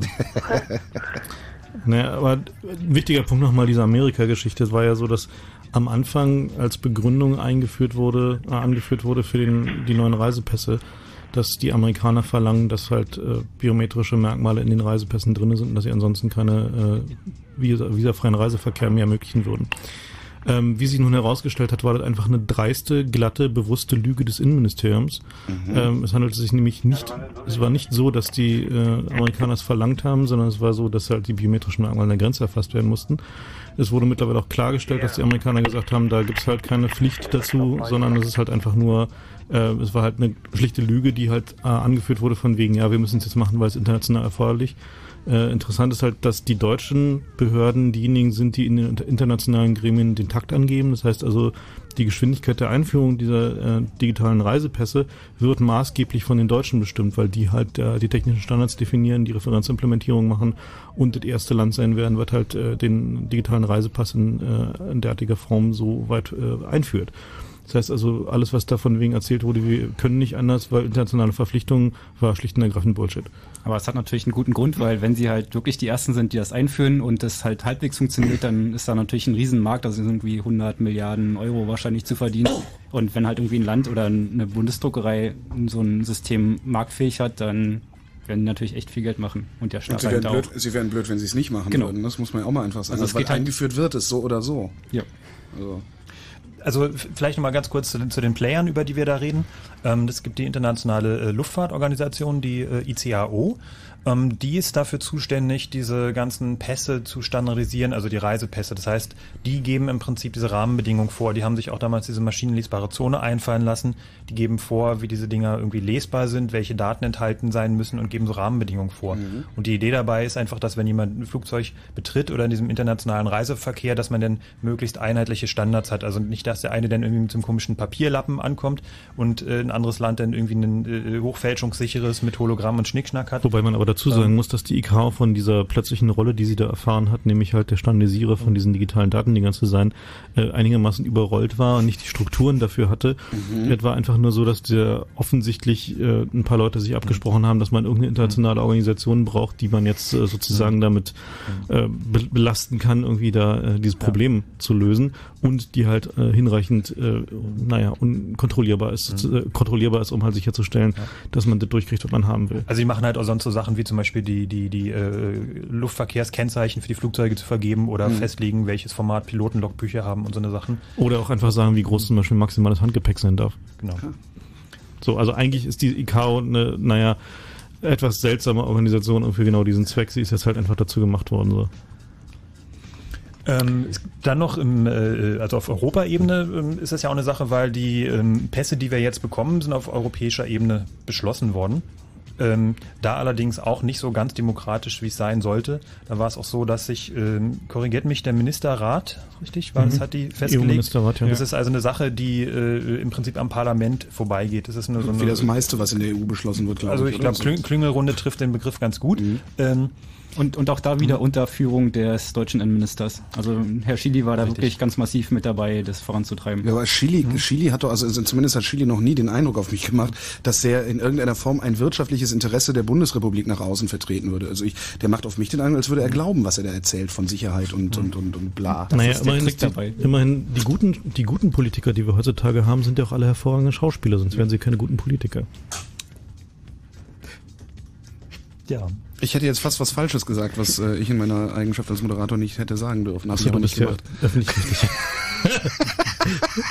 Wolltest doch Eolob machen. Was? Nee, ich hätte jetzt fast hätte ich meine Mundwinkel runtergezogen. Hm. Äh, wir waren bei den Playern, äh, Frank, bitte. Bei den Playern, genau. ähm, Genau, wir haben also die ICAO, die also jetzt diesen äh, unsäglichen Auftrag hat, äh, das Ganze zu standardisieren. Wir haben das Bundesamt für Sicherheit Informationstechnik, das ist das ehemalige, wie ist denn die Kryptographie? Ja, Zentralstelle für Chiffrierwesen. Genau. Was? Die- Zentralstelle für Chiffrierwesen? Da kommen die ursprünglich her. Also Ach, mittlerweile. Mhm. mittlerweile muss man sagen, hat sich das BSI da doch äh, deutlich befreit aus seiner ähm, Vergangenheit, die halt äh, mal eine Unterabteilung des BNDs war. Ähm, und ist zu einer relativ modernen Behörde, die auch äh, kompetente Mitarbeiter hat herangewachsen, aber sie unterstehen halt der politischen Weisung des Innenministeriums, also sprich Herrn Chilis, äh, was halt nicht dazu führt, dass da, sagen wir mal, die akademische geistige Freiheit äh, besonders weit oben auf der Agenda steht. Und ich denke, wir, wir, wir sagen auch nicht zu viel. Wenn, äh, also mein persönlicher Eindruck ist von dem, was ich so in den ganzen letzten Monaten mitbekommen habe, dass äh, beim BSI man nicht so ganz richtig glücklich ist mit dieser Linie und vor allem auch diese ganze Technik eher ein bisschen äh, gelassener sehen würde und wir sagen, wir, wir gucken uns das erstmal an, wir denken nochmal richtig drüber nach. Und äh, so vom Eindruck her ist es so, dass irgendwie Herr Schili persönlich jede Woche bei denen vor der Tür gestanden hat, irgendwie auf den Tisch gehauen hat, so und los, schneller arbeiten. Wir wollen jetzt diese Pässe einführen. Und so andersrum auch total irgendwie, ähm, also nicht zugehört hat, wenn man ihnen halt mal gesagt hat, dass es so nicht funktionieren wird, sondern er halt irgendwie sehr stur immer auf seiner Meinung beharrt hat. Also ein schönes Beispiel dafür ist ähm, ja die äh, Studie, die äh, angefertigt wurde über die Tauglichkeit von biometrischen Verfahren. Wer hat die angefertigt? Ähm, die hat das BSI in Auftrag gegeben. Durchgeführt wurde sie von Secunet primär Mhm. als äh, Dienstleister. Und zwar ähm, war das Ziel dieser Studie eigentlich mal festzustellen, taugt denn diese Biometrie überhaupt? Sind denn schon biometrische Systeme am Markt, äh, die irgendwie verwendbar sind in solchen Anwendungsszenarien? Das heißt also, man hat mal versucht, mal mit ein paar tausend Usern zu testen, ähm, ob das eigentlich überhaupt funktioniert und welche Verfahren funktionstüchtig sind.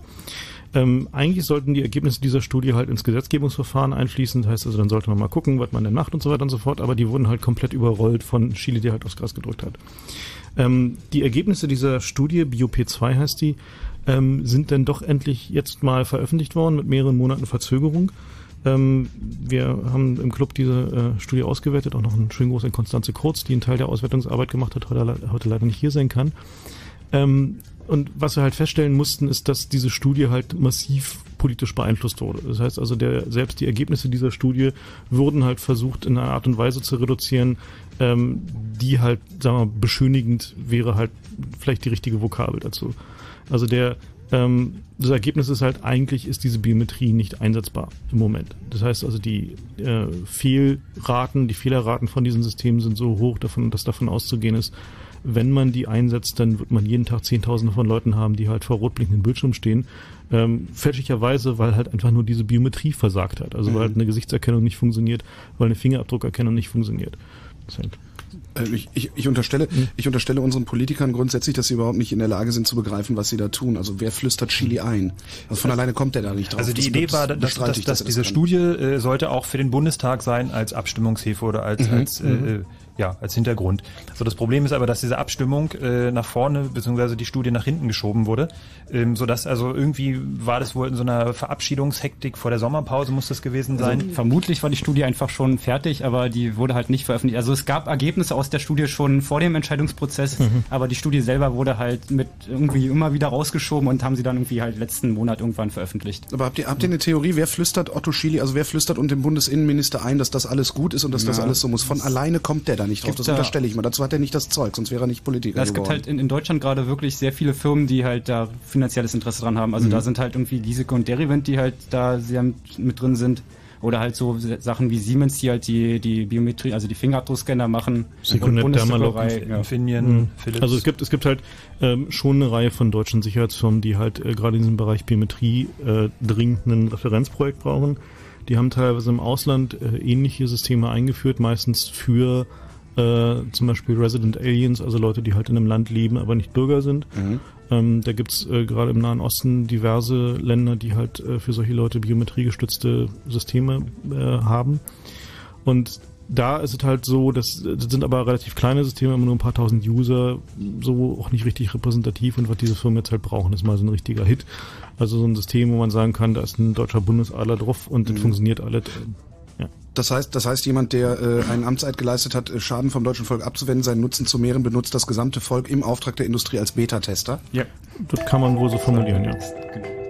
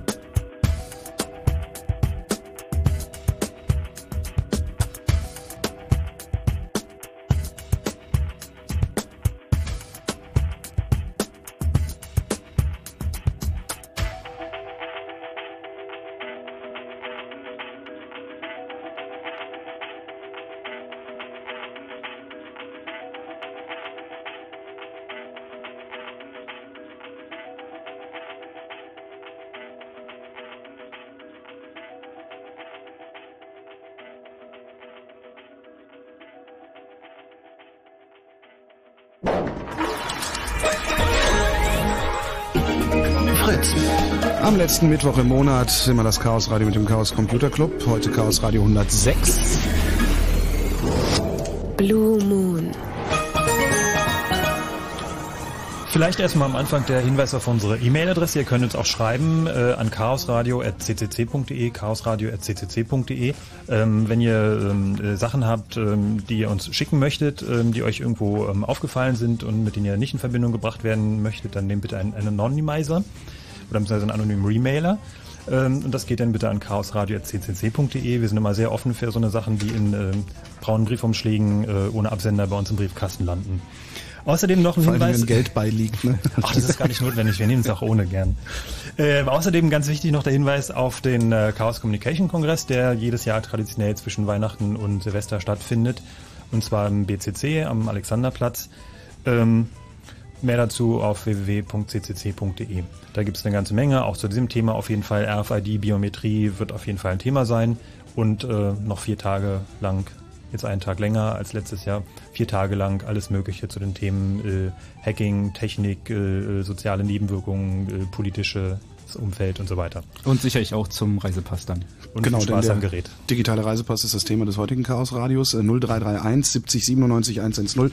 Wie immer die Nummer der Fritz-Hotline und ihr seid natürlich herzlich eingeladen, mitzureden, mitzudiskutieren, äh, vielleicht auch das ein oder andere äh, Geheimnis auszuplaudern oder Internes auszuplaudern. Wir haben ja heute schon einen Anrufer gehabt, der in der Bundesdruckerei arbeitet, da wo die Reisepässe Pässe hergestellt werden, hat ein paar interessante Sachen erzählt. Und vielleicht habt ihr ja auch die ein oder andere Frage zur Technik, zu äh, eben, wie hast du es eben so schön gesagt, sozialen äh, was? Nebenwirkungen. Nebenwirkungen der Dinge, die da auf uns zukommen. Ab 1. November eben der neue digitale Reisepass mit äh, einem RFID-Chip mit biometrischen Daten, die darin gesammelt werden, auf das unser aller Leben sicherer werde. Äh, nämlich wenn wir erstmal alle diesen Reisepass haben, dann wird garantiert kein Überfall mehr passieren in diesem Land. Genau, wir würden gerne mal von euch wissen, ähm, glaubt ihr denn, dass äh, so ein Reisepass mit biometrischen Merkmalen tatsächlich dazu beiträgt, äh, sagen wir mal, uns sicherer zu machen, ähm, gegen böse Terroristen und äh, sonstige Kriminelle hilft? Das würden wir gerne mal wissen. Denkt ihr, das hilft oder denkt ihr, das ist eigentlich alles Unsinn? 0331 70 97 110. Und bis ihr äh, euch eine Meinung gebildet habt und die hier am Telefon kundtut, äh, sprechen wir mal mit Rick aus Hildesheim. Hallo Rick. Hallo. Du hast eine ich hab technische Frage, ne? Genau, genau. Und zwar, inwieweit man die Dinger selber auslesen kann. Ich meine, in so einem normalen analogen Reisepass schlage ich auf, weiß, was drin steht. Äh, diesen Chip, äh, ja, da könnte sonst was reindrucken, ohne dass ich kontrollieren kann.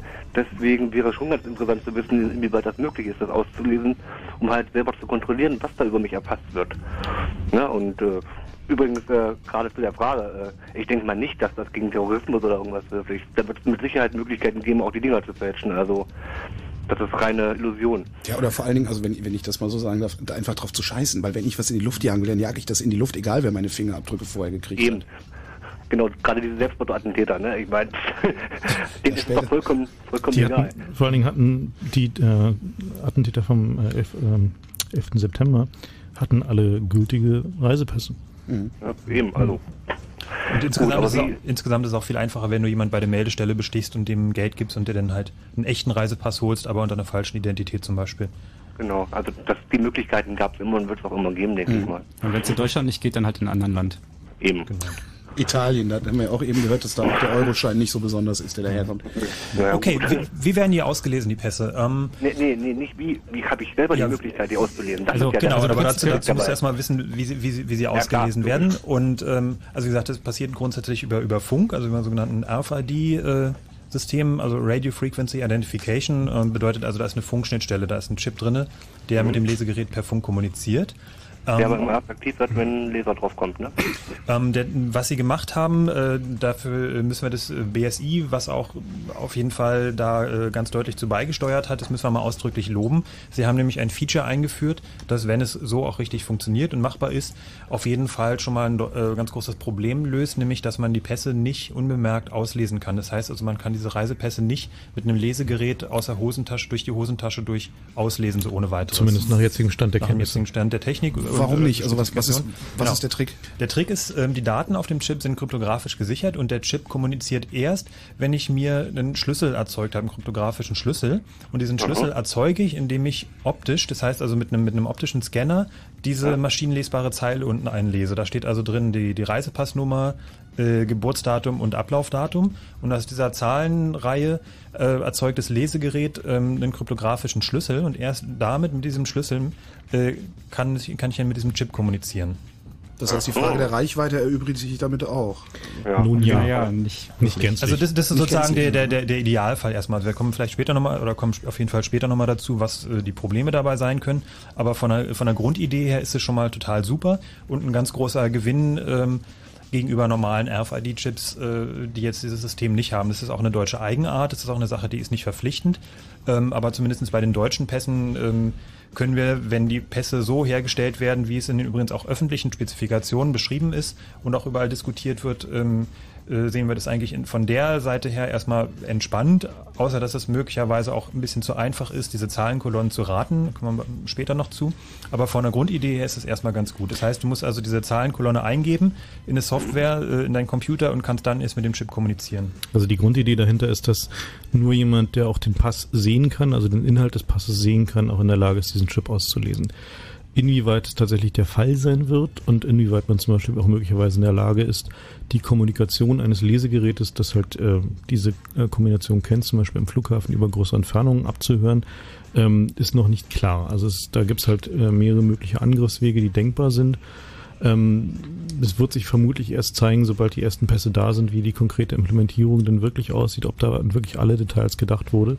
Na, ähm, die Kommunikation kannst du auf jeden Fall abhören, weil irgendwie ja, da kann ich keinen daran hindern. Das ist halt aber Funk. Sie, aber sie ist, sie ist erstmal verschlüsselt. Die, die ist verschlüsselt, ist aber, also ist halt irgendwie genau. Krypto. Also ist halt mit ähm, irgendwelchen Aufwand halt schon zu knacken. Ist sie verhinderbar? Also kann ich, was weiß ich, wenn ich äh, äh Alufolie drum wickle oder so? Ja, ja, das geht. Ja, aber, aber nicht, wenn du halt irgendwie ähm, am Flughafen bist und halt deinen Ausweis dort vorzeigen musst, weil da mhm. bist du verpflichtet, halt den vorzuzeigen und dort wird auf jeden Fall Kommunikation stattfinden und wenn du dich da hinstellst, ähm, laut BSI-Angaben übrigens bis zu 30 Meter das passive Abhören. Oha. Das heißt, die stellen sich wow. auf die andere Ecke von der, von der Halle und irgendwie lesen die Kommunikation mit und können dann halt nachträglich ähm, die Daten daraus extrahieren. Ja. Außerdem ist ein anderes Problem natürlich, dass man ziemlich frequent um Kopien seiner Personaldokumente gebeten wird, also zum Beispiel bei der Bank oder beim Vermieter und so weiter und so fort. Und auf diesen Kopien ist natürlich genau diese Zeile vorhanden. Mhm. Das heißt also, es handelt sich, ähm, man würde sozusagen im, ähm, ja, im Sprachgebrauch einfach sagen, um taktische Sicherheit. Oder, oder wieder der Fall ähm, zur Fußball-WM, mhm. also die Daten, die, zu, die abgegeben worden werden mussten, um halt eine Karte zu bekommen, waren halt irgendwie genau die Daten, die ähm, als Verschlüsselung, also als Key für die Verschlüsselung eingesetzt genau. werden. Das Argument, warum man sich damit zufrieden gibt, sind, sagen wir mal, relativ niedrigschwellige Kryptographie zu verwenden, ist, dass äh, die Daten, die dort ähm, auf dem Chip gespeichert werden, angeblich nur dem entsprechen, was man ohnehin hat, wenn man in diesen Reisepass guckt. Das heißt also, da soll dieser Chip in dieser Stufe erstmal nur verwendet werden, um eine zusätzliche Verifikation zu machen. Sprich, das ist halt Geburtsdatum, Name, ausstellende Behörde und das Bild drin. So wie wir zum Beispiel gestern gelernt haben, ähm, gehen die Daten, die da reingehen in diesen Chip, tatsächlich darüber hinaus. Da ja, wird halt, wenn immer, halt immer noch mit Vorsicht, also es ist halt noch nicht Standard, aber sie denken halt derzeit ja, drüber nach. Also es halt sieht halt so aus, als wenn da halt noch eine längliche Liste von Merkmalen erfasst wird. Halt äh, zum Beispiel Holgi wurde dann, äh, ich glaube, mit sechs bekommen äh, bei der Haarfarbe ist äh, Glatze. Mhm. Und äh, ähnliche Dinge, die würden halt einfach mit erfasst werden und mit auf diesen Chip gehen, die halt ohne weiteres erstmal so nicht zu erschließen sind. Und ähm, genau deswegen möchte ich ja gerne das Ding selber auslesen. Mhm. Jetzt ist natürlich ähm, die Frage, erstmal muss also ich Strom versorgen über einen Laser und dann über welche Frequenz sendet das Ding? Also wie kann ich das dann? Ist 13,56 Megahertz. Also Aha. du brauchst ein Lesegerät für den 14443 Standard, also das ist ja. jetzt schon ein bisschen technisches mhm. Detail. Und du ja. musst natürlich diese ganze Prozedur, die allerdings auch öffentlich beschrieben ist, dann nutzen. Es gibt vom äh, BSI, die haben einen Referenz, eine Referenzsoftware gemacht, da kannst du mal googeln, das nennt sich Golden, Re Golden Reader Tool, also goldenes Leser Tool, Werkzeug. Ja. Und äh, das ist sozusagen das, was die bei Vorführungen auf Messen und sowas immer benutzen und auch um diese Systeme zu testen.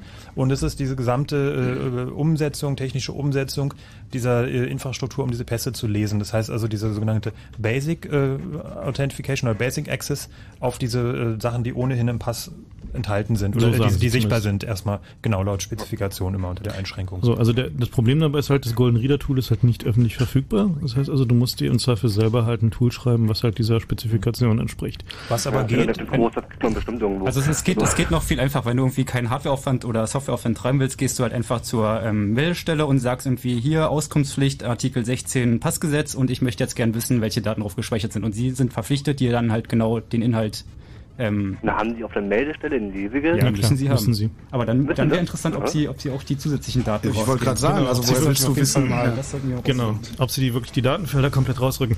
Naja, anyway, wie ihr euch vielleicht denken könnt, irgendwie interessiert uns dieses Thema brennt und ähm, äh, die Spezifikationen haben wir auch, äh, also die sind ja halt öffentlich und ähm, insofern müssen wir mal gucken, vielleicht braucht man auch nicht zwingend ein Golden Reader Tool dafür. Okay, das war schon alles. Danke. Dank. Und gute Nacht. Tschüss. Jo, tschüss.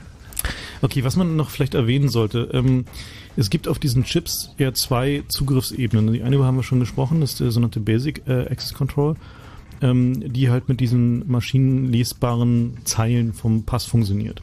Darüber hinaus gibt's halt noch ähm, den nächsten Schritt, wo dann äh, biometrische Daten wie Fingerabdruck ähm, erfasst werden sollen. Die sind halt weitergehender und mit einem relativ ausgefeilten kryptografischen System abgesichert, äh, von dem einige Leute sagen, es so ausgefeilt ist, dass es unmöglich zu implementieren ist. Ähm, die, ähm, da ist es dann wiederum aber so, dass äh, die Schlüssel, mit denen man dann das Auslesen dieses Fingerabdrucks äh, bewerkstelligen kann, zum Beispiel um äh, zu gucken, ob es wirklich seiner ist und wie der halt aussieht und so weiter und so fort, die sind nicht öffentlich und die werden auch nicht öffentlich sein. Das heißt also, da äh, an spätestens diesem Schritt hat der Bürger dann nicht mehr die Möglichkeit äh, nachzuvollziehen, was auf diesem Chip wirklich alles gespeichert ist, sondern muss dann halt im Zweifel seiner Meldestelle glauben. So, das heißt also, da ist, trägt man dann ein Stück Identifikationsdokument rum, wo die im Zweifel reinspeichern können, was sie wollen, ohne Mhm. dass man irgendeine Chance hat, das nachzuvollziehen. Wobei also vorgesehen ist oder äh, eigentlich äh, ähm, gemeinsamer äh, Konsens ist, dass diese Reisepässe, die Chips auf den Reisepässen read-only sind. Das heißt also nur beschreibbar sind. Das heißt, sie werden nur einmal bei der Ausstellung beschrieben und enthalten darüber hinaus stimmt doch keine aber nicht. Beschreibung Das stimmt nicht. Nein, das Nee, ist Quatsch. Quatsch. Wegen Quatsch. dem, irgendwie den Timestamp von dem letzten Auslesen. Also das Problem ist halt, dass ähm, Auch da, äh, Entschuldigung. Ähm, wir, machen das ausführlich. Ja? Also ähm, ist es so, dass der ähm, ursprünglich war halt vorgesehen, dass diese Pässe in der Tat nur write once sind. Das heißt also, dass die Meldestelle da einmal die Daten darauf schreibt und dann ist Schluss. Nun ist aber mit dieser Fingerabdruckgeschichte ein Problem entstanden, nämlich durch die, bedingt durch die Eigenheiten des kryptografischen Systems, mit dem sichergestellt werden kann, dass nur ein autorisierter Leser in der Lage ist, äh, diese Daten da rauszulesen, braucht man halt eine Struktur, wo ein Staat einen Reader, also so ein, so ein Lesegerät, autorisieren kann, diesen Fingerabdruck auszulesen. Da gibt es dann so eine mehrstufige Zertifikatsstruktur. Ähm, und am Ende entsteht das Problem, wie kann der Staat so einen Leser dazu zwingen, nicht mehr autorisiert zu sein? Also wie kann diese Autorisierung dem Leser wieder entzogen werden? Nehmen wir an, Deutschland verstreitet sich in 15 Jahren mit irgendwie Hinterbam Pakistan und ähm, möchte denen halt die, ähm, die ähm, Berechtigung entziehen, diese Fingerabdrücke auszulesen. Das ist halt schwierig. Und deswegen braucht man eine Möglichkeit, diesen Reisepässen äh, da doch noch Daten hinzuzuschreiben. Und da wird dann halt, zumindest nach jetziger Planung, hingeschrieben, wann der letzte autorisierte Zugriff war auf diesen, äh, auf diesen Reisepass. Und wenn der Reisepass dann einen Zugriff sieht, der halt mit einem komplett anderen Datum kommt, ist die Wahrscheinlichkeit hoch. Also zum Beispiel einem Datum, was weiter zurückliegend ist, ist die Wahrscheinlichkeit hoch, dass die Jungs da in, wo auch immer, ein bisschen an ihrer Schraube gedreht haben, um halt die Reader weiter benutzen zu können mit Zertifikaten, die eigentlich schon expired sind. Also prinzipiell gelten die Zertifikate für drei Monate und werden halt irgendwie alle drei Monate halt renewed. Richtig. Und Aber was ich eigentlich sagen wollte, ist, dass die Grundidee ist, dass also nicht äh, äh, beliebig jeder Grenzbeamte irgendwelche äh, Freitextkommentare in diesen Pass eintragen kann, wie äh, hat sich heute aber nicht rasiert. Ähm, so ist es eigentlich nicht gedacht. Obwohl das sehr Ähm, hilfreich wäre für die Gesichtserkennung. Sieht bekifft aus. Genau. Äh, das ist so nicht vorgesehen. Aber wie gesagt, was halt die technische Sicherheit von diesen Chips betrifft, die wirklich sicher, die dann wirklich sind, kann man momentan nur Mutmaßungen anstellen. Ähm, Chipkarten äh, sind halt einen langen Weg gegangen, was die Sicherheit betrifft, bedingt durch die Pay-TV-Industrie, die halt doch äh, durchaus erkleckliche Mengen Lehrgeld dafür bezahlt hat, dass äh, Chipkarten heute relativ sicher sind.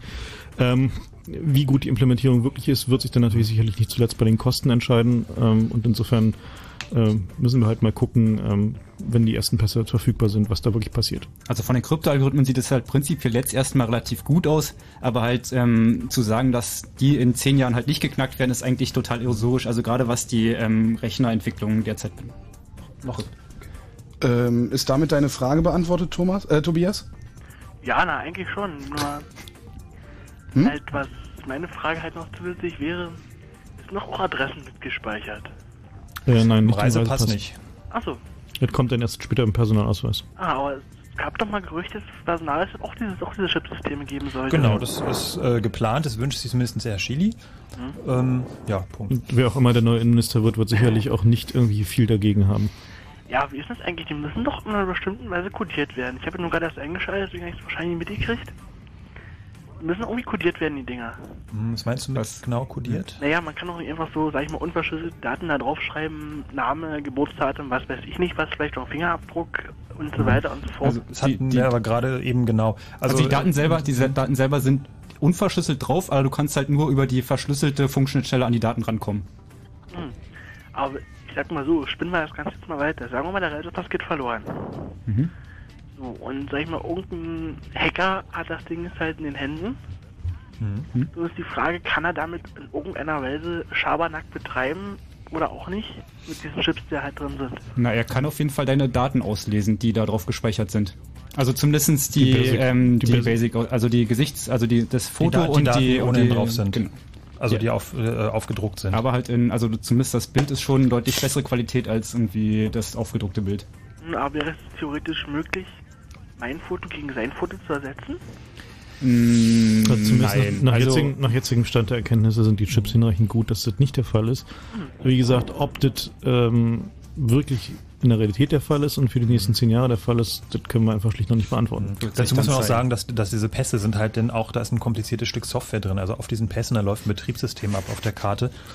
Ähm, d- da sind dann, weiß nicht, hunderttausende, vielleicht sogar Millionen Zeilen Code sogar äh, auch verwendet Nee, worden. ja. Also mehr als 100.000 kriegen sie nicht rauf auf so eine Chipkarte. Okay, aber es ist jedenfalls, äh, es kann, kann beliebig äh, kompliziert und unübersichtlich werden. Und ähm, haben wir mal so viel Vertrauen in die Leute, die das gemacht haben, Oh ja. dass dann alles richtig läuft. Ja, und mal noch eine ganz kurze Zwischenfrage, so vom, vom äußeren Format her bleiben die so wie sie jetzt sind? Oder gibt's da... Genau. Also es bleibt so ein Passbuch und der Chip geht in den, in den Deckel, da ist dann auch nochmal so ein Symbol drauf und man bekommt wohl noch so einen Merkzettel, damit dass man ihn nicht knicken, drauf rumkauen genau. und so weiter und so fort. So. Und vorne ist ein Symbol drauf, so ein komisches Funk- oder so ein Chip-Symbol. Mhm. Ähm, kannst du sehen auf der Seite www.bundesdruckerei.de und da zu den neuen Pässen, da haben die auch Bilder davon. Aber zum, zum Thema nicht knicken ist halt irgendwie das interessante Bild, dass ähm, man halt durch Knicken, also genau das, was man halt nicht tun sollte, ähm, den Chip so dermaßen kaputt kriegen kann, dass er halt nicht mehr funktioniert. Und der Pass selber bleibt dann aber weiterhin ähm, gültig. Genau, das, ist eine ganz wichtige Info. Ach Ähm, diese Reisepässe sind weiterhin gültig, ähm, auch äh, wenn der Chip äh, kaputt ist oder nicht mehr funktioniert. Allerdings, Genau. so hat uns das äh, Bundesinnenministerium äh, auf ein paar Fragen, die wir mal gestellt haben, geantwortet, musste dann mit einer äh, verschärften Kontrolle rechnen. Bis zum Ellbogen ist Freundschaft. Gut, okay. Vielen Dank, Tobias. Einen schönen Abend. Äh, dir auch, tschüss. Ja, also diese, dieses Detail, dass die Pässe weiter gültig sind, ist halt insofern interessant, als dass der äh, die Bundesdruckerei ja zu Recht sagt, also die deutschen Pässe sind eigentlich sicher. So, also sind halt die sichersten der Welt, sagen sie. Und wahrscheinlich kann man das so auch stehen lassen. Ähm, nur ähm, verlassen sie sich am Ende dann doch wieder genau auf diese Sicherheit in den, äh, in den aufgedruckten Systemen, den Hologrammen und so weiter und so fort. Also sie finden halt jetzt, nur Schnickschnack. Sie Genau. Finden, genau, sie finden halt jetzt ein System ein für irgendwie mehrere Milliarden Euros, was Mhm. im Endeffekt irgendwie von denen, die es halt wirklich ähm, umgehen wollen, halt mit irgendwie einer Mikrowelle oder halt 20 Minuten den Ausweisdeckel knicken. Also Mikrowelle ist von abzuraten, weil Mikrowelle macht hässliche man, man sieht's, aber man kann ihn auch damit kaputt kriegen. Also, Also, was am besten ist halt einfach EMP? knicken. Am besten ist knicken. Also Am besten ist knicken. Also alles EMP, andere also EMP man- wäre eine Option, aber da hätten, wären wir noch so ein paar andere Ideen. Die- Hören wir die heute noch? Äh, ja, also ein, ein interessantes Bit ist diese 13,56 Megahertz, ähm, die da, äh, auf denen der Chip äh, kommuniziert mit dem Reader, sind interessanterweise genau die Frequenz, die bei weit verbreiteten Hochfrequenz-Schweißgeräten verwendet wird. Und auch zum Beispiel bei Testgeräten für große Neonröhren, so Leuchtbuchstaben und so weiter und so fort, da werden auch genau diese Geräte verwendet. Da kommen so einige hundert Watt raus, ähm, wo ist so ein Chip nicht so richtig drauf eingerichtet, weil da kommen normalerweise nur wenige Milliwatt Sendeleistung an. Ähm, das heißt also, wenn jemand mal so ein Hochfrequenzschweißgerät hat, ähm, dann ist sicherlich ähm, den Reisepass sollte man nicht in die Nähe nehmen, wenn man noch möchte, dass der Chip hinterher noch funktioniert. Und man sollte natürlich irgendwie auch nicht neben dem Flughafen Rieder irgendwie so ein Schweißgerät betreiben. Wir können ja auch- Vielen Dank für diesen die Sicherheitshinweis. lange Schlange nicht hier durchkommen. Wir können ja auf dem Kongress mal einen Workshop dazu machen, da dürften die ersten Leute ja schon die neuen Pässe haben. Das stimmt allerdings. Äh, wir hatten eine Frage gestellt. äh, Die Frage ähm, an euch Hörende lautete, glaubt ihr denn eigentlich, dass das das Leben sicherer macht? Ähm, dass wir also alle äh, viel besser davor gefeit sein werden, ähm, weiß der Geier, äh, Überfällen äh, ausgesetzt zu sein oder terroristischen Anschlägen oder äh, was gibt es denn dann eigentlich noch? Ähm, was sagen Sie denn noch, wozu das gut ist? Äh, Polizeiübergriffe? Ach nein, das war was anderes. Nein, nein, das war, das war wieder was anderes, genau. Äh, also wir hatten äh, Terroristen, ähm, ähm, Asylbewerber, Mhm. ähm, ähm, ähm, ähm, Wirtschaftsförderung, ähm, äh, nee, Moment. Haben wir da Hörer, die was zu sagen Ja, 0331 70 97 110. Glaubt ihr, dass es das Ganze sicherer macht oder glaubt ihr, dass das alles nur eine Farce ist? Daniel aus Kreuzberg. Hey Claire, ja, ja, ja, ja. Hm? Was du denn? bist da. Ja? Ja? erzähl. Ja, Daniel. Jo. Also ich habe ja die Vermutung, so dass die Regierung bloß so wegen Einnahmengründen so macht. Also du glaubst nicht, dass es das sicherer macht? Ähm, naja, nicht unbedingt. Also ich habe ja schon eine Weile zugehört und ich, also wenn, wenn ihr sagt, die sind halt schon ziemlich gut von der Qualität, äh, Qualität, Tät? Tät, ja, Qualität, denn, denn ja, wird es schon sehr gut sein so. Ja, die interessante Frage ist doch aber, glaubst du denn, dass ähm, es irgendwie einen Sicherheitsgewinn für dich persönlich bringt, dass der Staat deine Fingerabdrücke hat? Hm, naja, also nicht wirklich. Ja, also, Tja, Na gut. Daniel, äh, alles klar. Danke für deinen Anruf dann mal. wie, äh, darf das jetzt? Jo. Ähm, jetzt müsste eigentlich dieses Gerät automatisch den nächsten dran genommen haben, hat's aber gar nicht. Ich weiß auch nicht warum. Komisch. Äh, Axel, Ja, hallo. hallo. Glaubst du, dass es das sicherer macht? Keineswegs. Keineswegs. Ich halte das eigentlich für einen groß angelegten ähm, Angriff auf die persönliche Informationsfreiheit, was dort passiert. Ich halte diese ganze Diskussion um Terrorismusschutz für relativ weit hergeholt. Es ist ein netter Anlass, das mal wieder auf die Tagesordnung zu bringen. Wie er ja vorhin schon sagte, nicht umsonst hat schon mal vor 30 Jahren ein gewisser Herr gefordert, die Fingerabdrücke der ganzen Bundesregierung, äh, Bundesrepublik zu speichern. Jetzt haben wir einen Anlass dazu. Hurra! Lasset es uns tun. Also es war auch ähm, sehr interessant zu sehen, wie schnell die ganzen Gesetze ähm, aus den Schubladen gezogen wurden nach den 11. September Die, Anschlägen. die, die lagen da, glaube ich, schon relativ lange. Was, was ich nicht verstehe, was ich nicht verstehe, ist, man müsste doch, also Sie müssten doch einfach sagen, wir machen das. Also wir würden jetzt gerne von allen die Fingerabdrücke haben. Das hat Bubak, also Generalbundesanwalt damals, Buback, genau. äh, gesagt, weil er gesagt hat, weil der Generalbundesanwalt, dessen primäres Interesse ist die Strafverfolgung. Ja? Ja. Das heißt, er, der sagt, ich will alle Fingerabdrücke haben, damit ich hinterher ganz einfach gucken kann, wer war äh, zu der Zeit an dem Tatort oder wer war überhaupt am Tatort. Da können wir schon mal vorher ausfiltern, was da ist. Wenn, warum, frage ich mich und frage ich euch, äh, geht unser Bundesinnenminister nicht hin und sagt das, sagt einfach, wir, wir wollen hinterher, also, dann ist es wenigstens das, glaubhaft. Das, das, das, das lässt er den, den Bund der deutschen Kriminalbeamten äh, sagen. Mhm. Äh, die Mhm. haben sich irgendwie Die zwei Tage, zwei, auch. die Gewerkschaft der Polizei, die haben sich zwei Tage, nachdem das irgendwie bekannt war, dass das kommt mit den Pässen, hingestellt und sagen, ja, also äh, wir brauchen jetzt aber auch ganz dringend eine zentrale Datenbank, sonst macht das überhaupt gar keinen Sinn. Also ich meine, was soll denn der Quatsch, wenn die, die, die äh, Fingerabdrücke zwar auf den Ausweisen sind, aber wir da keinen Zugriff haben. Wir brauchen jetzt hier eine digitale, eine, eine, eine zentrale Datenbank, Speicherung von diesen ganzen Daten, sonst bringt das alles überhaupt nichts und ist rausgeworfenes Geld. Klar, aus deren Sicht ist das natürlich ein verständliches Anliegen. Wie ist es aus deiner Sicht, Axel? Ja, das ist eine Sache, die mich doch ungemein erschreckt, weil das äh, von dem, äh, sagen wir mal, Verdächtigkeit oder von dem, von, von dem Verdacht auf eine? Straftat äh, doch wesentlich wegführt dahin, dass ich tatsächlich äh, relativ viel von jedem Bürger speichere. Und wer sagt mir denn, dass dann wirklich nur noch die Polizei auf diese zentrale Datenbank Zugriff hat? Wer sagt mir denn, dass da nicht auch andere, äh, andere Leute, und dabei habe ich primär zuerst erstmal relativ große Unternehmen im Hinterkopf, die dann irgendwann mal sagen, ja, ich möchte aber jetzt zur Aufklärung irgendeines internen Problems mal Zugriff auf diese Datenbank haben und möchte wissen, ob der und der dann und dann an der und der Tastatur gesessen hat. Und äh, dafür brauche ich jetzt dringend die Daten, weil meine interne Sicherheit ist sehr stark gefährdet, die Daten aus dieser Datenbank und vergleiche das mit allen meinen Mitarbeitern ab, die ich habe. Also genau, genau das ist irgendwie nach der Auf Einführung. diesen, Entschuldigung, ganz kurz nochmal. Auf die Art und Weise, da er schließlich die Daten aller Mitarbeiter braucht, kriegt er innerhalb kürzester Zeit eine Daten, einen Datenbankauszug all seiner Mitarbeiter. Und dann hat das Unternehmen diese Datenbank all seiner Mitarbeiter mit allen Fingerabdrücken. Und Also- dann liegt die, Da- liegen die Daten nicht nur zentral gespeichert, sondern irgendwo auf einem gut abgeschirmten Firmenrechner. Also da muss man jetzt erstmal sagen, irgendwie laut Gesetzeslage gibt es, ähm, wird es keine zentrale Datenbank geben, jedenfalls nach aktueller Gesetzeslage. Oh ja, wie Und ähm, Gesetze ändern. ja, natürlich. Und selbst, also wenn es die geben würde, dann gibt es halt immer noch ähm, den Fall, dass halt nur gewisse Behörden auf diese Daten Zugriff nehmen können. Also theoretisch darf halt der Chef nicht kommen und sagen wie, ja, ich habe da irgendwie einen Diebstahl in meiner Firma und ich hätte jetzt gerne mal irgendwie alle Fingerabdruckdaten. Ja, also soweit natürlich immer nur die Theorie. Das ist aber, glaube ich, eine sehr wohlwollend sehende Theorie. Na, so steht's halt derzeit im Gesetz. Also ich meine, hängt, hängt drauf an, äh, kommt Mhm. drauf an, wie du dich, irgendwie, was du von diesen Gesetzen hältst. Ja, die Geschichte, die Geschichte zeigt ja, dass der ähm, Daten, die Datengier, wenn sie dann einmal vorhanden sind, die Daten doch immer findet.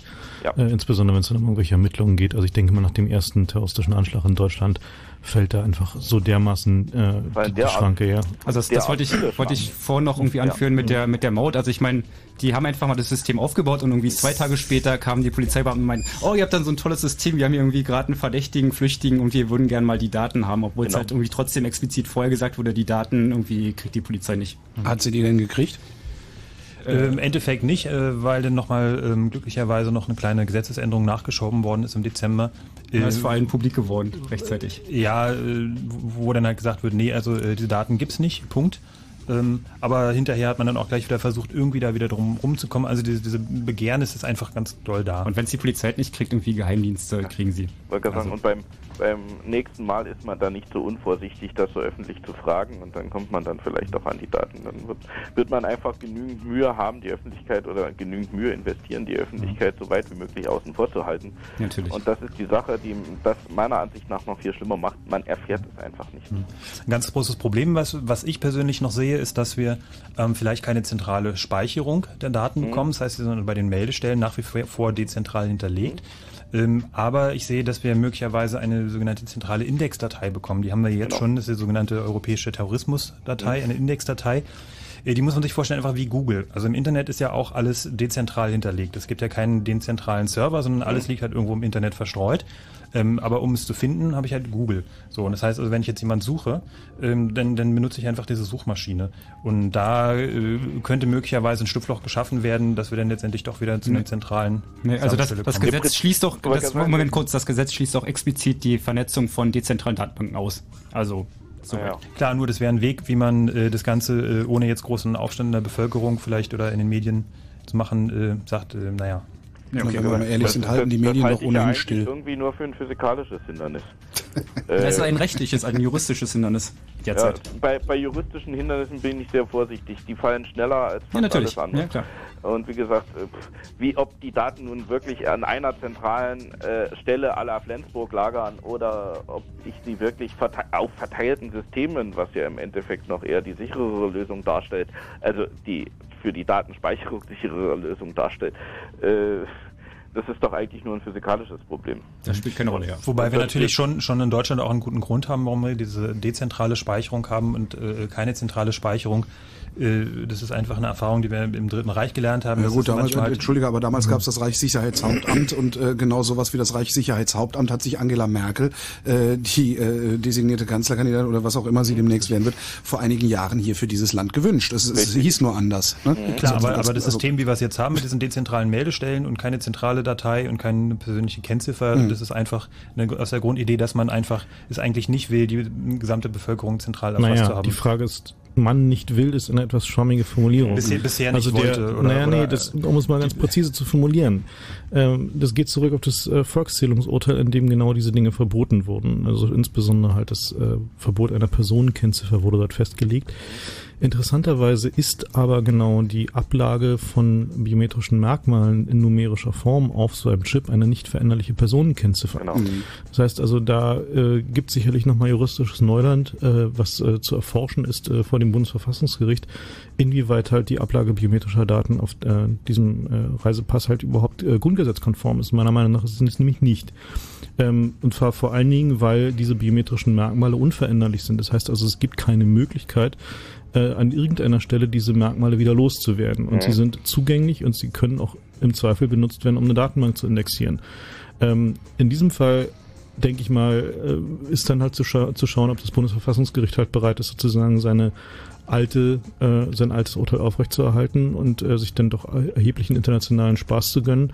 Ähm, oder ob sie dann halt einknicken und zu sagen, okay, naja, ist keine, äh, keine Ziffer. Das, das Problem ist, dass sie halt irgendwie vorher ähm, genau das, also sie konnten vorher, halt, äh, es kann vorher keine Klage eingereicht werden, sondern erst halt nach der Einführung. Und wenn das System halt immer steht, dann wird das Dann wird Bundesverfassungsgericht es- ja, wahrscheinlich schon sich überlegen, da was gegen zu sagen. Dann wird das auch nicht mehr gekippt werden. Genau. Mhm. Ja, es ist eine ganz eindeutige Ziffer. Die ist sogar eindeutiger als eine irgendwie verteilte Personenkennzahl, so wie sie früher zu DDR-Zeiten mal existierte. Ja, also das mit DDR-Zeiten ist halt auch noch so ein Punkt. ne? Also nicht mal zu DDR-Zeiten hatten wir eine flächendeckende Fingerabdruckerfassung der Nein, Bevölkerung. natürlich nicht. Wie gesagt, es gab eine Personenkennzahl, die nach relativ einfachen Kriterien erstellt worden ist. Äh, da war also neben dem Datum, das Geschlecht, das Geburtsjahrtausend und die aus, der ausstellende Kreis kodiert und mehr auch nicht.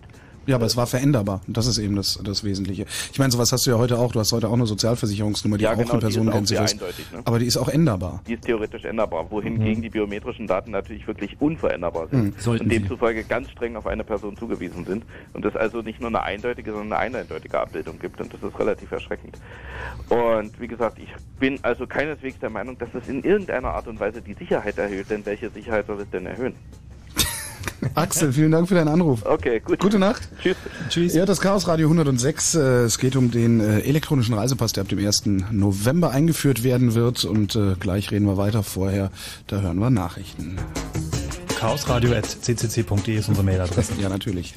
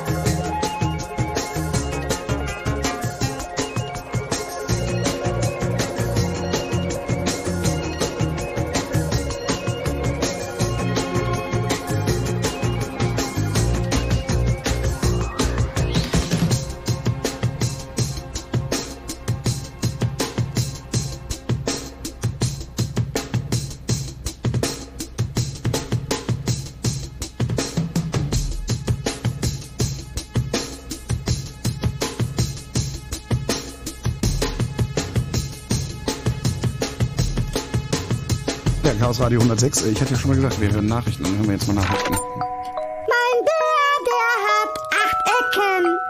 Es ist ein Oktobär. Fritz präsentiert im Oktober.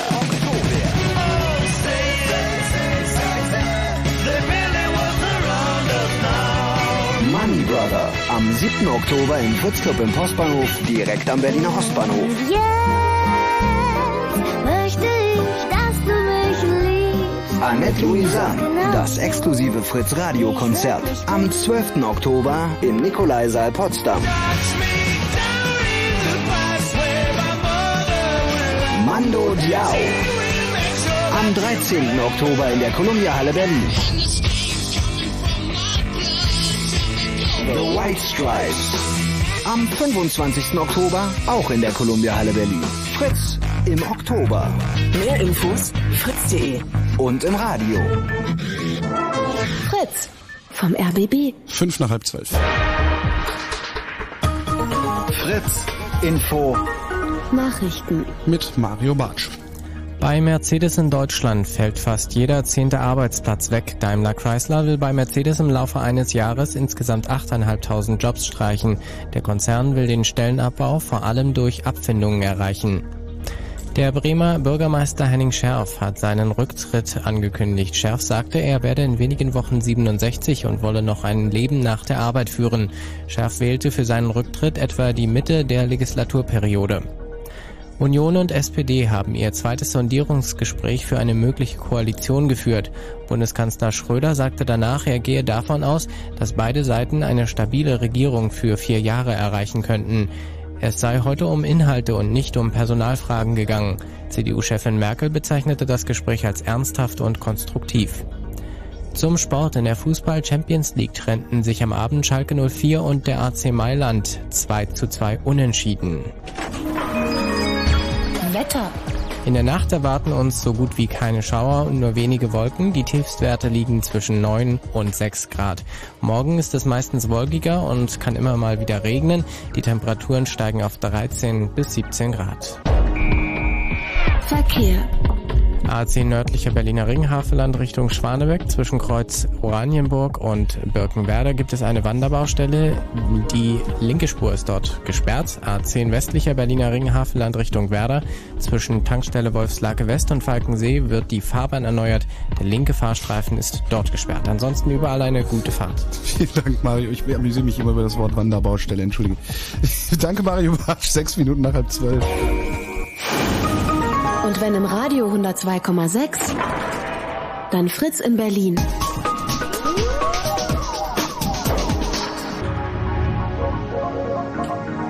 Blue Moon. Am letzten Mittwoch im Monat das Chaos Radio mit dem Chaos Computer Club. Äh, Heute das Thema im Chaos Radio 106, der elektronische Reisepass. Demnächst neu in Ihrem Bundesgebiet.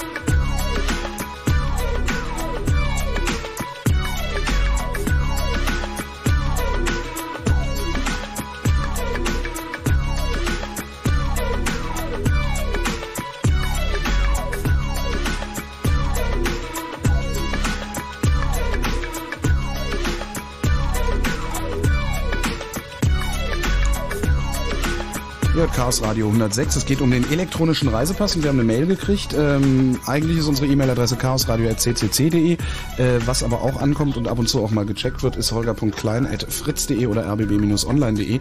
Und genau darin hat Theresa eine Mail geschickt und die schreibt, äh, ihr habt gerade gesagt, dass es im Nahen Osten mehrere Länder gibt, die biometrische Datenerkennung schon einsetzen, vor allen Dingen für Nichtstaatsbürger im Lande.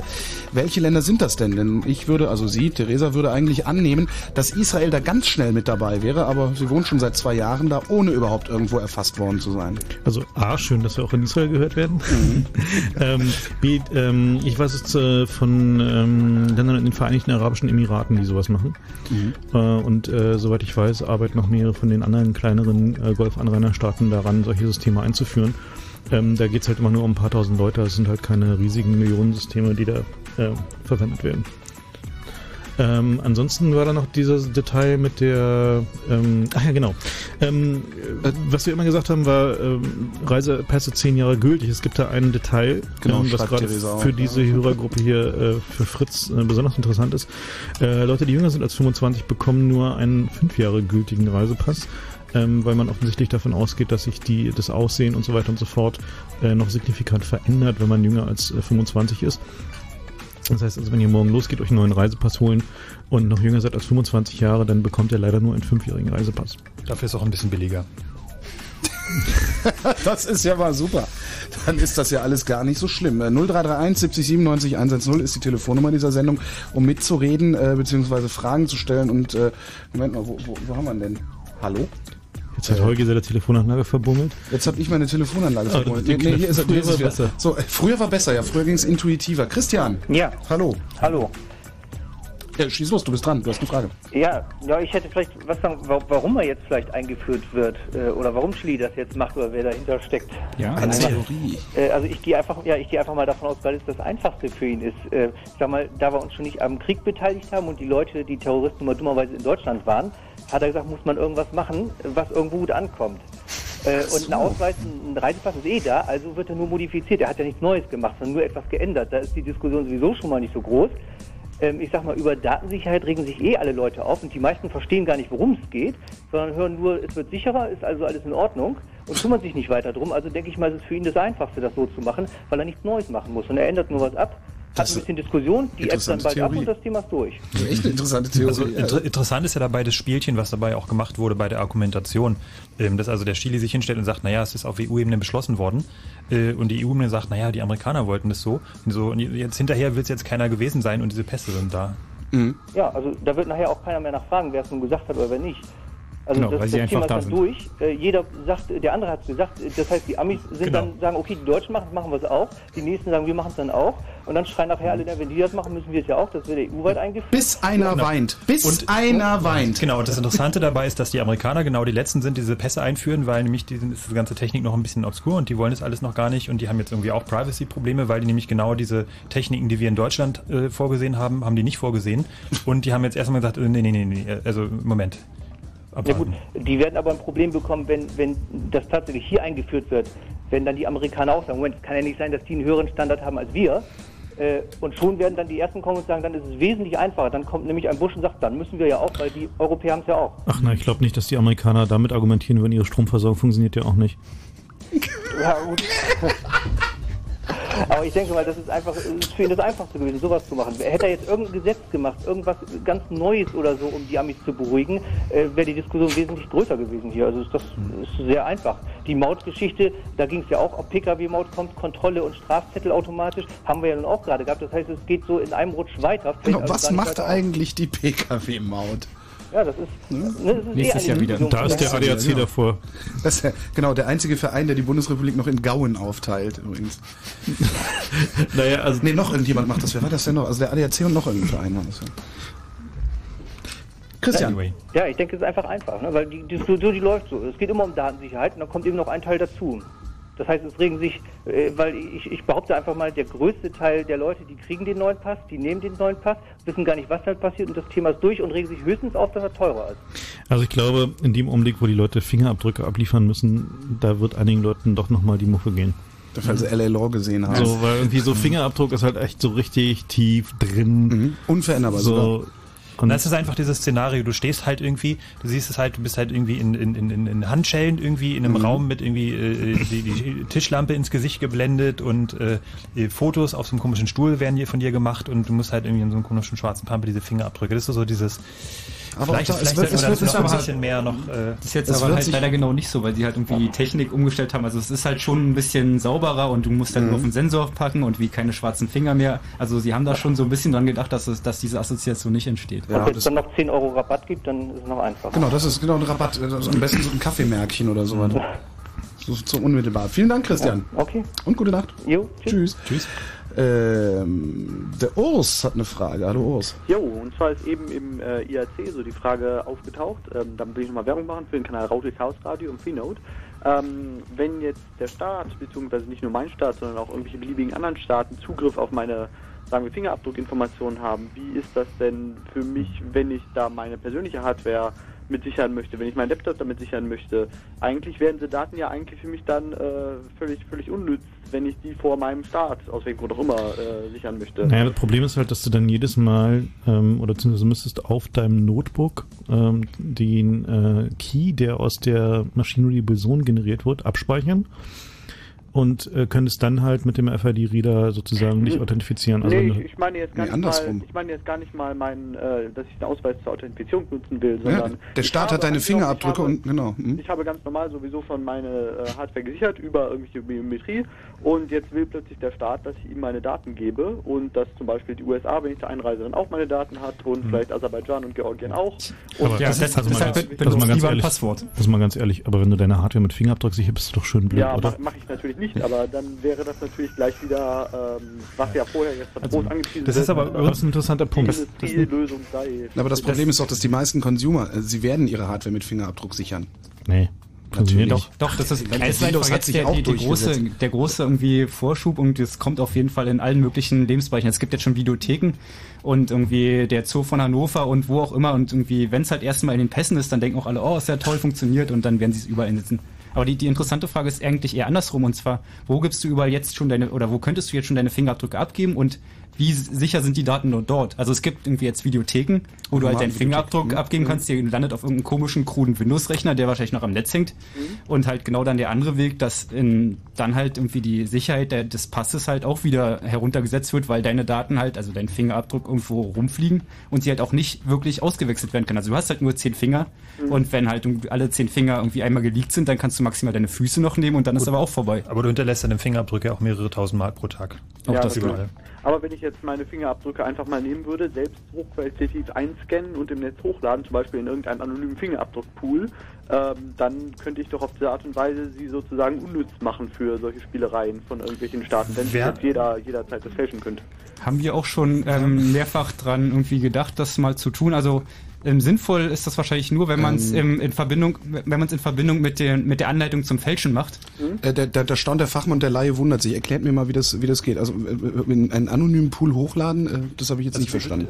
Also die Idee ist, dass du quasi eine Webseite machst, äh, wo einfach äh, eine Million oder hunderttausend Fingerabdrücke sind und Mhm. die kannst du dir einfach als Bild runterladen und dann zum Beispiel, äh, das haben wir auf der Webseite www äh, www.ccc.de slash Biometrie haben wir das beschrieben, Mhm. wie man das machen kann, wie man äh, viele Sensoren damit überlisten kann. Das heißt, äh, das druckst es ja aus auf dem Laserdrucker, machst dann so ein bisschen so Holzleim, so eine spezielle Holzleimmischung und klebst Mhm. es dir dann mit Maskenkleber auf den Finger und schon hast du eine neue Identität.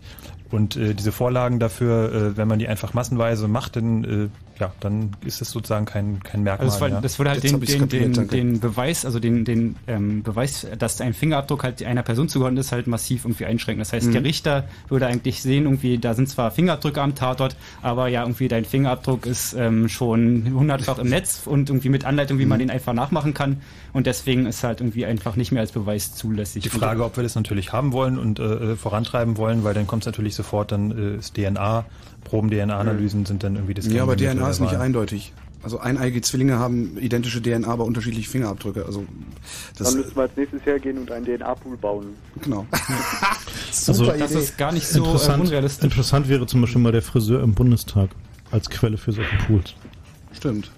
Also bei, bei DNA ist es ja eher so der Fall, dass man es sehr schwer ist, ähm, DNA von Tatorten zu ähm, verschwinden zu lassen, was halt relativ einfach ist, einfach mal von 1000 Leuten dort DNA auszus ähm, auszusetzen und dann praktisch damit deine eigene Spur zu ähm, verwischen.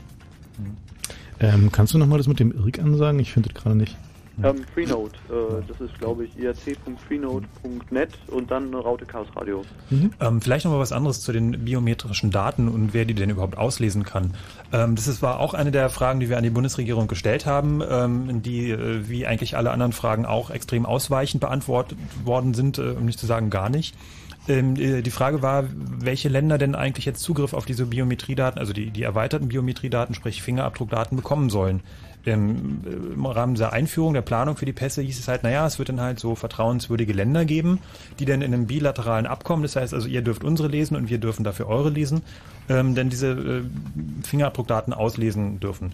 Und ähm, für uns wäre das natürlich immer ganz interessant zu wissen, welche Länder werden das dann sein? Wird es die USA sein, China, Aserbaidschan, wer auch immer, vielleicht nur innerhalb der EU, innerhalb Schengen? Ähm, da scheint es aber bisher auch äh, ja, keine Idee zu geben in der Bundesregierung. Also was, was dabei interessant ist, dass es dann natürlich die ganzen Krypto-Verfahren, die da irgendwie zum Einsatz kommen, also das heißt eine PKI, also eine Private ähm, Key Infra Infra Infrastructure, Public Key Infrastructure, ähm, die muss natürlich irgendwie betrieben werden. Und irgendwie, wer sich damit auskennt, der weiß, dass irgendwie ab ein paar tausend Leuten das irgendwie echt schwierig wird, die halt wirklich umzusetzen. Und bei 80 Millionen Deutschen, irgendwie 340 Millionen Europäer ist das eigentlich total aussichtslos, ähm, das wirklich irgendwie machen zu wollen. Also ich bin mir jetzt nicht so sicher, aber ich meine mich zu erinnern, dass diese ähm, Reisepässe tatsächlich selbst nur symmetrische Schlüssel haben. Zwar jeder Key seinen eigenen individuellen, ähm, aber dass es halt mit irgendwie Smartcard-Technologie noch sehr schwer ist, da tatsächlich Public Key Infrastructure draufzubringen. Ähm, nein. Die, ähm, die Chips müssen entweder ähm, äh, ECC unterstützen oder RSA. Äh, also die beiden äh, Verfahren sind äh, zwingend vorgegeben. Eins von den beiden muss unterstützt werden. Und äh, damit machen sie halt ein richtiges äh, Public Key PKI-System. Danke, Urs. Jo. Und gute Nacht. Ja, gleichfalls. Tschüss. Äh, eine Frage aus Essen. Martin. Ja, hallo. Ähm, ja, ich habe so eine kleine technische Frage. Möchtest du vielleicht den Hörer in die Hand nehmen? Ja, sehr gerne. Also ich habe so eine technische Danke. Frage, die geht so in die Richtung Wirtschaft. Und zwar, ähm, ähm, also folgendes Szenario, wäre das möglich? Ähm, ich gehe mit meinem äh, Personalausweis äh, bei Karstadt einkaufen die haben so einen RS äh, oder so, so einen RFID-Reader und äh, die Verschlüsselung lässt ja nicht zu, oder die äh, Kryptographie lässt ja nicht zu, dass äh, jetzt mein Name ausgelesen wird. Richtig. Aber ähm, ist das nicht möglich, dass, so funktioniert es auch derzeit im Internet, ein Cookie abgelegt wird äh, und sowas wie eine Konstante dann doch lesbar ist und Ja, das war, wiedererkannt werden das war, kann, das war tatsächlich ein Kritikpunkt, der am, äh, am Anfang dieser äh, Diskussion hochkam, den sie auch nachgebessert haben. Und zwar war es so, dass die Chips am Anfang, also in den ersten äh, Projekten dazu, tatsächlich eine konstante äh, Chip-ID ausgeliefert haben, sobald man halt da Strom angelegt hat. Das heißt also, der Chip hatte halt eine eindeutige Identifikationsnummer. Und dann äh, fiel nicht nur den Amerikanern, sondern allen möglichen anderen Leuten auf, dass es eine ziemlich blöde Idee ist, ähm, weil man damit A natürlich feststellen kann, äh, welcher Nationalität jemand angehört, was dann halt natürlich sofort zu schönen äh, Terroristen können jetzt Amerikaner drahtlos jagen, äh, Schlagzeilen in Amerika führte. ähm, und B könnte man sich dann natürlich solche Szenarien vorstellen, wie zum Beispiel eine Bombe im Türrahmen, die halt nur auf einen bestimmten Reisepass wartet. Äh, dementsprechend wurden jetzt halt ähm, äh, zumindest in Deutschland spezifiziert, und ich denke in Amerika wird es auch passieren, dass ähm, der Reisepass, wenn er Strom bekommt, über die Funktionsstelle jedes Mal eine zufällige ähm, ID ausliefert, die nur so lange gültig ist, wie er halt Strom über diese Schnittstelle bekommt. Und ähm, in den, also zumindest nach dem, was wir bisher wissen, äh, ist es nicht möglich, ohne Advanced Authentication in die schreibbaren Bereiche des Reisepasses ein- reinzuschreiben. Das heißt also, da einen Cookie im Kaufhaus zu setzen, ist halt ein bisschen schwierig. Ähm, ob man einen Cookie an der Grenze setzen kann, äh, entzieht sich halt unserer Kenntnis. Ja, wäre ja nicht unbedingt notwendig, einen Cookie zu setzen, also Ja, oder irgendein- sondern nur einen, äh, einen Band von von von äh, ja, Symbolen oder äh, von, von Schrift, Mhm. äh, um zu sagen, ach, das ist ja der, der letzte Woche schon äh, das Heftchen XY gekauft hat. Ja, also nach, nach bisherigem Stand der Kenntnis ist, äh, ist das ausgeschlossen durch das Design des Chips. Aber Sie können es natürlich zentral einfach in der Datenbank speichern. Das heißt, Sie lesen deinen Chip ein, wie Sie es jetzt mit der Kundenkarte auch machen und haben da einfach eine zentrale Nee, das, Datenbank. das können Sie gerade nicht machen. Also im Koffers können Sie halt irgendwie nicht unbemerkt einen Chip auslesen, Nee, sondern un unbemerkt nicht, aber Ja. eine Kundenkarte muss ja auch den in die Hand geben. Genau. Und im Zweifelsfall das machen Aber der einfach Ausweis so- doch nicht. Ja, aber Sie, Sie, Sie drücken ja einfach eine Kundenkarte mit RFID in die Hand und dann ist es viel einfacher. Ja, okay, aber das hat mit dem Reisepass ja nichts mehr zu tun. Nee, das ist richtig. Ja. Und äh, noch eine zweite Frage, oder das kommt wahrscheinlich noch, äh, wie kann man diese RFID äh, Auslesemöglichkeit blocken? Also sowas wie Faraday'scher Käfig, dass man das in seinen Ausweis in ein Schächtelchen in, in einen, Also wir, wir arbeiten dann gerade noch an, an Experimenten. Ähm, das hängt am Ende davon ab, äh, welchen Reader Sie an der Grenze benutzen, das heißt also mit welcher Feldstärke der Chip ausgelesen wird. Also bei den Testreadern, mit denen wir gestern experimentiert haben, reicht halt ein Stück Alufolie. Das war halt, also musste noch nicht mehr ringsrum sein, sondern reichte, wenn das halt in der Nähe war und so groß war, wie der Pass war. Ähm, es könnte sein, dass man da noch etwas stärkere ähm, Abschirmungsmethoden äh, machen muss, wenn die Reader halt mit höherer Feldstärke lesen. Aber der Trick dabei ist, dass du ähm, verhinderst, dass äh, äh, also der, der, der Reader, der das Lesegerät versorgt, ja äh, über ein magnetisches Feld, über ein elektromagnetisches Feld, den Chip mit Strom. Er hat ja keine eigene Batterie. Und die Idee ist, dass du ähm, diese Antenne quasi so verfälscht oder so abdeckst, ähm, dass ich da kein, kein Feld aufbauen kann. Das heißt, also der Reader aus der Antenne keine Energie mehr ziehen kann. So. Wenn du das verhinderst, dann bist du da ganz gut dran. Also halt das Einfachste wirklich ähm, mehrere Lagen Alufolie rumwickeln, das sollte helfen. Mhm. Also äh, diese RSA, die hatten doch mal äh, auf, das war glaube ich äh, so, so im Rahmen von einer Messe, ich glaube Cebit war das, 2004, äh, so ein Beutelchen ausgegeben, da war ein Medikament drin mit einem äh, auch RFID-Chip und äh, das sollte irgendwie Störfrequenzen, äh, so ein RFID-Blocker war das, äh, aussenden. War das jetzt nur ein Gag oder? Das war ein Gag, ähm, da gibt's auch zu eine Geschichte. Ähm, was sie gemacht haben, ist einfach nur einen anderen Tag, der sozusagen, äh, beziehungsweise ich glaube, sie haben eine Software, Google mal danach, da gibt's eine, eine Geschichte, das haben Leute sich angeguckt und das, was sie zumindest jetzt auf der Messe gezeigt haben, äh, war nicht das, was sie behauptet haben. Also was man natürlich Aber noch machen kann, ist ähm, mehrere ähm, RFID-Tags noch zusätzlich ins Portemonnaie zu stecken und irgendwie ab einer gewissen Anzahl, irgendwie so 10, 15 Stück, ähm, kriegen die Leser halt einfach Probleme mit der Antikollision und ähm, das sollte im Auslesen auch wirkungsvoll verhindern. Aber Alufolie oder so eine kleine Ist halt das Metallhülle ist Einfachste, einfacher. genau. Ah ja, okay. Dann gibt es noch ähm, ähm, Fragen über Fragen. gibt es noch äh, eine maximale Anzahl, die ein Reader verarbeiten kann an RFIDs? Also Gleichzeitig oder? Ja, genau. Ähm, also es gab ursprünglich den Plan, auch äh, äh, Sichtvermerke, also sprich Visa äh, in den Pass einzubauen, die auch ähm, über Chips verfügen. Das heißt, also wenn du irgendwie nach, äh, weiß nicht, nach Vietnam oder nach China gehst, die kleben dir halt ein Visum rein und da ist auch so ein RFID-Chip drinne. Sie haben dann mal festgestellt, dass äh, diese sogenannte Kollisionserkennung, das heißt also mehrere Chips äh, gleichzeitig in einem Feld, ähm, so nicht so richtig toll funktioniert. Ähm, Das ist jetzt kein Garant dafür, dass es auch in Zukunft nicht so richtig toll funktionieren wird, aber sie sind von der Idee abgekommen und äh, werden jetzt tendenziell wahrscheinlich dazu übergehen, die Sachen auch zentral auf einem Chip zu speichern. Das heißt also, wie die Papierseiten hinten drin da Sachen reingestemmt oder reingeklemmt werden, reingeklebt werden, äh, werden dann möglicherweise auch noch Sachen in einem extra Visumsbereich ähm, dann auf dem Chip gespeichert. Wie ist denn- das Problem zu umgehen? Wie ist denn so der Stand der, der, der Vorarbeit? Also arbeitet irgendwer schon daran? Weiß ich nicht, ich habe gerade so ein Bild vom Kopf, wie, wie äh, vom Föbot diese Privacy Card, äh, dass ich irgendwann eine Kreditkarte vom Föbot für 5 Euro mir kaufe, wo 180 RFID-Tags drin sind äh, und ich mir die einfach nur noch ins Portemonnaie stecke und damit mehr oder minder äh, gesichert bin. Gibt's da irgendwelche, bastelt irgendwer schon irgendwas? Also sollte irgendwie kein großes Problem sein, aber irgendwie, also es gibt vom Föbit auch den, äh, so ein, äh, eine Zigaretten, also so ein Zigarettenetui, wo du halt deine Karten reinstecken kannst, halt wie Alufolie rumwickeln, halt bloß ein bisschen schöner. Mhm. Also das heißt, du musst, du musst es halt nicht wirklich stören, sondern äh, am besten ist einfach irgendwie abschirmen in eine Alufolie oder halt in so ein Etui reinstecken und damit bist du halt sicher. Ich mache eine Portemonnaiefabrik auf. Das haben wir schon alle gedacht.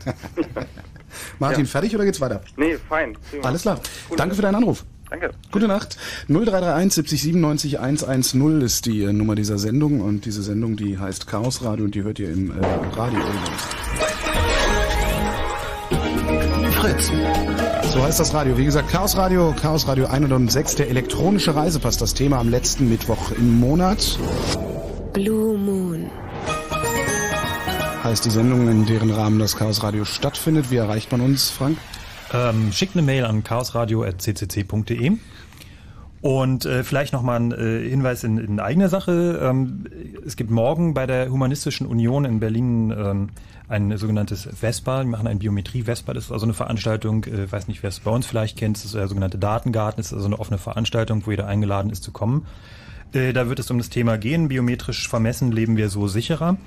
Und das beginnt um, äh, muss ich nachschauen, beginnt um 19 Uhr und ist im Haus der Demokratie und Menschenrechte in der Greifswalder Straße 4.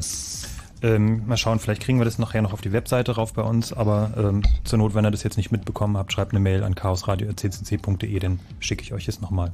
Und möglicherweise habt ihr ja auch noch die eine oder andere Frage äh, zum Thema der elektronische Reisepass. Ab 1. November wird es einen Reisepass geben, der äh, über einen Chip verfügt. Und in diesem Chip sind dann äh, biometrische Daten gespeichert, unter anderem das Gesicht und später dann auch irgendwann mal der Fingerabdruck. 0331 70 97 110. So, ich würde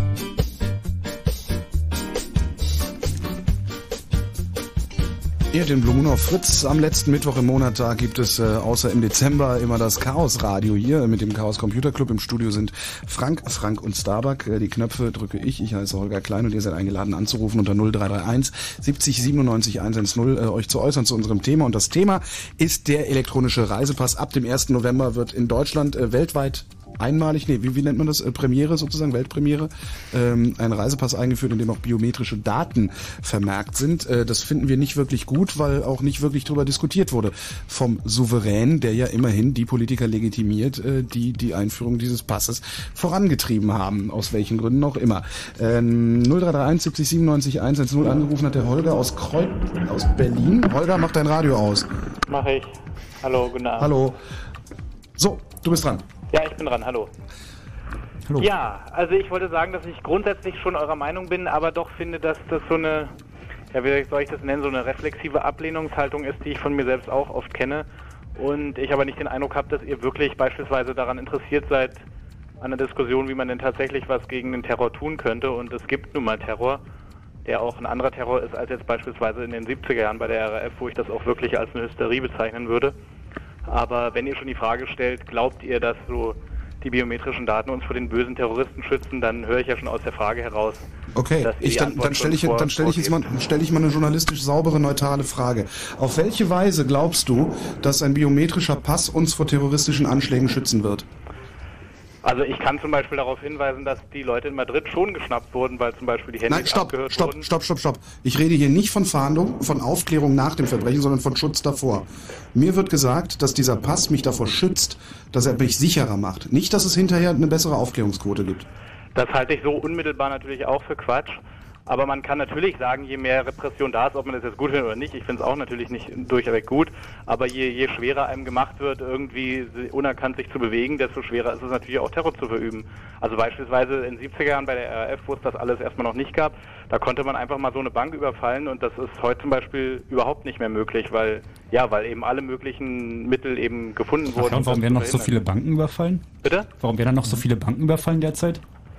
Also es werden bestimmt nicht so unprofessionell und mal eben Banken überfallen wie Naja, oder- gut, aber also, der, Punkt, der Punkt ist ja, Also ihr wisst ja, was niemand, ich meine, oder nicht? niemand ist ja, ist ja dagegen, ähm, effiziente Sicherheitsmaßnahmen einzuführen, die irgendeine Art von, ähm, sagen wir mal, realistischer Erhöhung des Sicherheitsniveaus ohne massiver Beeinträchtigung der bürgerlichen Freiheiten bieten.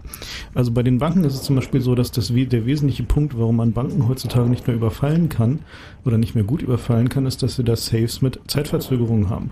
Was eine sehr einfache Technologie ist, die niemanden irgendwie stört, die aber das Überfallen einer Bank mit hoher Beute nahezu unmöglich macht. Ähnliche Sicherheitsmaßnahmen ist zum Beispiel mal ordentliche dicke Türen in die Flugzeuge einbauen. So, das sind Maßnahmen, wo man sagen kann, okay, die sind einfach, die bringen tatsächlich Sinn, die verhindern möglicherweise sogar Terrorismus und es gibt niemanden, der da irgendwie tatsächlich großartig drunter leidet.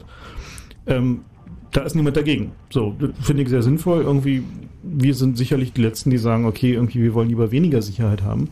Ähm, aber ich sag mal, niemand konnte bisher erfolgreich zeigen, dass sowas wie die Einführung von Biometrie in Reisepässen die Sache tatsächlich sicherer macht. Also ich bin persönlich der Meinung, das macht die Sache unsicherer, weil am Ende der Grenzbeamte sich auf diesen Chip verlassen wird, der im Zweifel nicht getestet, nicht ausgereift und nicht erprobt ist. So, und deswegen wundere ich mich immer wieder, dass so Maßnahmen, die halt als Erhöhung der Sicherheit verkauft werden, bei näherer Betrachtung, wenn man sich da ein bisschen beschäftigt, sich eigentlich als totaler Bullshit herausstellen und am Ende dazu führen, dass die Sachen unsicher werden. Ich bin gerade aus London wiedergekommen und durch die erhöhten Sicherheitskontrollen ist es da so in London Stansted, dass zu jedem beliebigen Zeitpunkt ungefähr 500 Leute auf engstem Raum vor der Sicherheitskontrolle zusammengeballt stehen. So.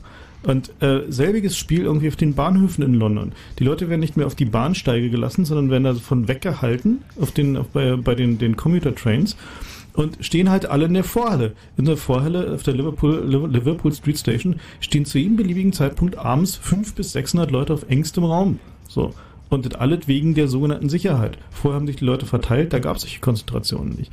Das, das ist halt genau der Kritikpunkt, da wird halt um äh, nach Aktionismus zu zeigen, Profit zu machen, was auch immer, wird irgendwas als Sicherheitsmaßnahme verkauft, das aber am Ende keine Sicherheit macht. Und das ist der eigentliche Kritikpunkt, den wir haben.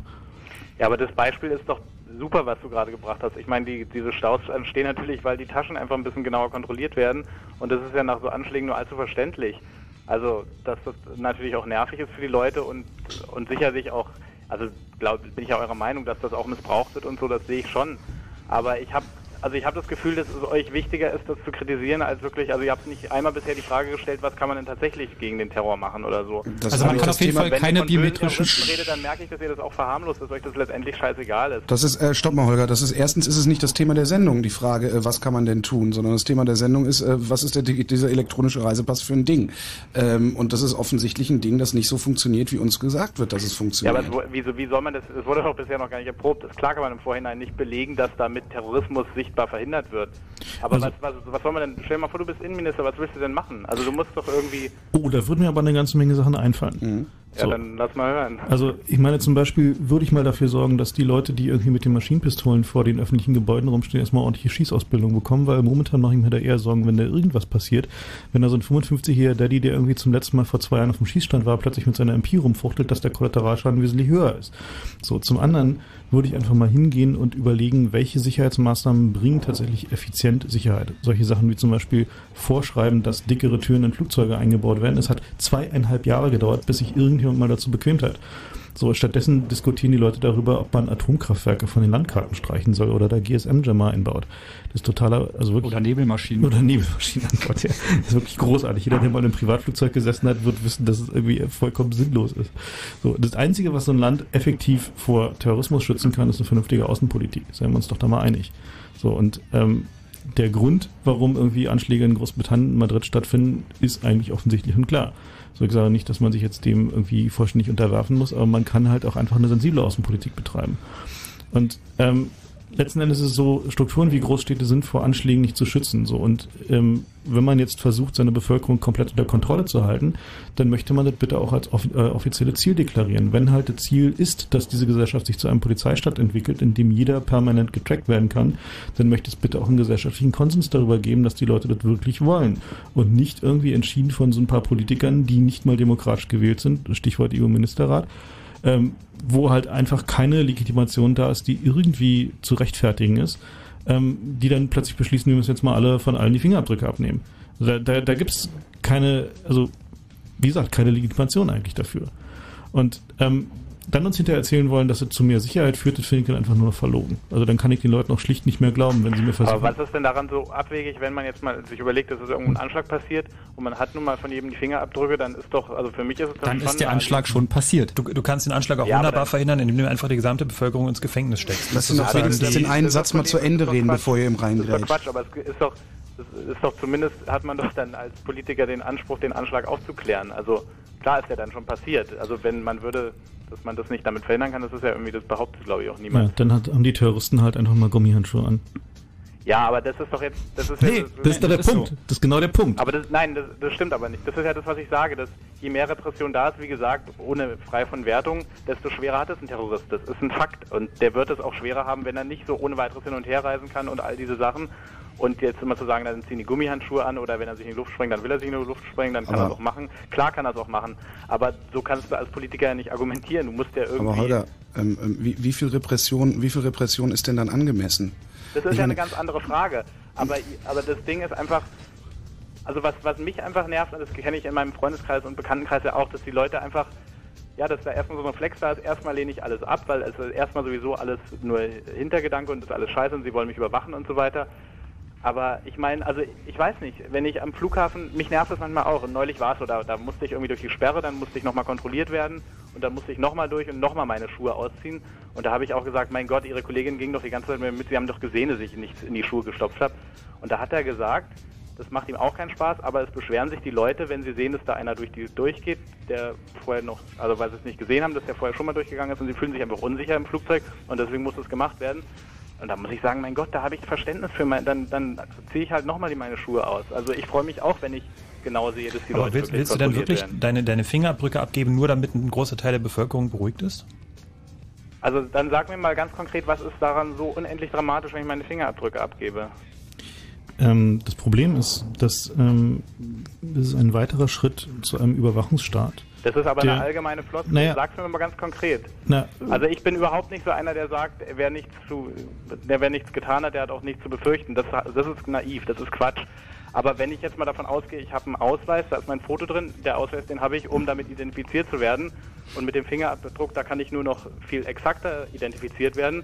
Und wenn ich Ähm. mit dem ersten einverstanden bin, dann müsste ich doch mit dem zweiten rein theoretisch auch einverstanden Okay, sein. A- deine Annahme gründet sich darauf, dass du davon ausgehst, dass äh, die Demokratie in Deutschland auf die nächsten 50 Jahre stabil ist, dass wir nie wieder eine Situation haben werden, dass der Staat nicht in der Lage ist, ähm, sagen wir mal, die Rechte seiner Bürger hinreichend zu würdigen, dass er sich nicht in totalitäre Abgründe begibt. Ähm, und diese Annahme habe ich nicht, die kann ich auch nicht teilen. Und ähm, vorhin mein Beispiel, die DDR war ein totalitärer Überwachungsstaat, zumindest in weiten Teilen. Und nicht mal die DDR hat es sich getraut, alle ihre Leute äh, Fingerabdruck zu erfassen. Ähm, was ich sehe, ist, dass ein Teil der Politiker in Europa darauf hinsteuert, zu sagen, okay, ähm, die Lage wird immer beschissener, wir haben irgendwie eine Klimakatastrophe, wir haben irgendwie das Problem, dass wir ein hohes Wohlstandsgefälle haben. Wir sehen, dass wir in den nächsten 10 bis 15 Jahren viel massiver Repression ausüben müssen, um den Status quo noch aufrechterhalten zu können. Und was wir gerade sehen, sind einfach die Vorbereitungsmaßnahmen genau dafür. Da wird der Terrorismus, der so schlimmer ist, ähm, tatsächlich, was irgendwie die Anzahl von, von Menschenleben, die, bei, die dabei drauf geht, nicht mal mit den Verkehrsunfällen zu vergleichen ist, wenn man es mal zynisch betrachtet.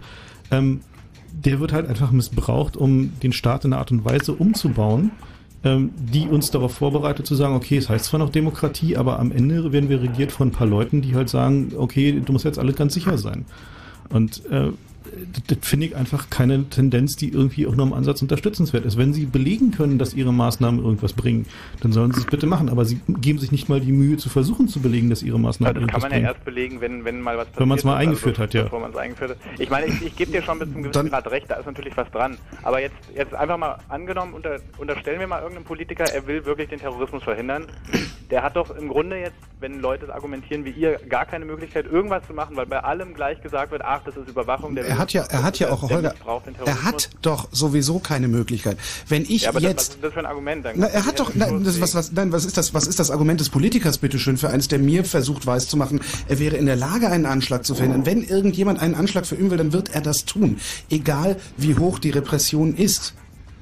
Es sei denn, du machst einen totalitären Überwachungsstaat draus äh, äh, dann, und, und, und verfolgst wirklich jeden minutiös jederzeit. Dann kannst du vielleicht sehen, dass ein wie auch immer geartetes, auffälliges Verhalten äh, äh, dazu führt, dass, dass dieser jemand äh, vorher aus dem Verkehr gezogen wird. Und selbst dann ist die Sicherheit immer noch nicht gegeben, die da eingefordert wird. Und was, was da noch drüber hinausgeht, Holger, ist, ähm, in, in dem Moment, wo, wo ein Fingerabdruck in einem Pass oder überhaupt ein abgegebener Fingerabdruck einen Fahndungserfolg zeigen kann, in dem Moment, äh, das, das, das, kann nur passieren, wenn alle Fingerabdrücke zentral gespeichert sind.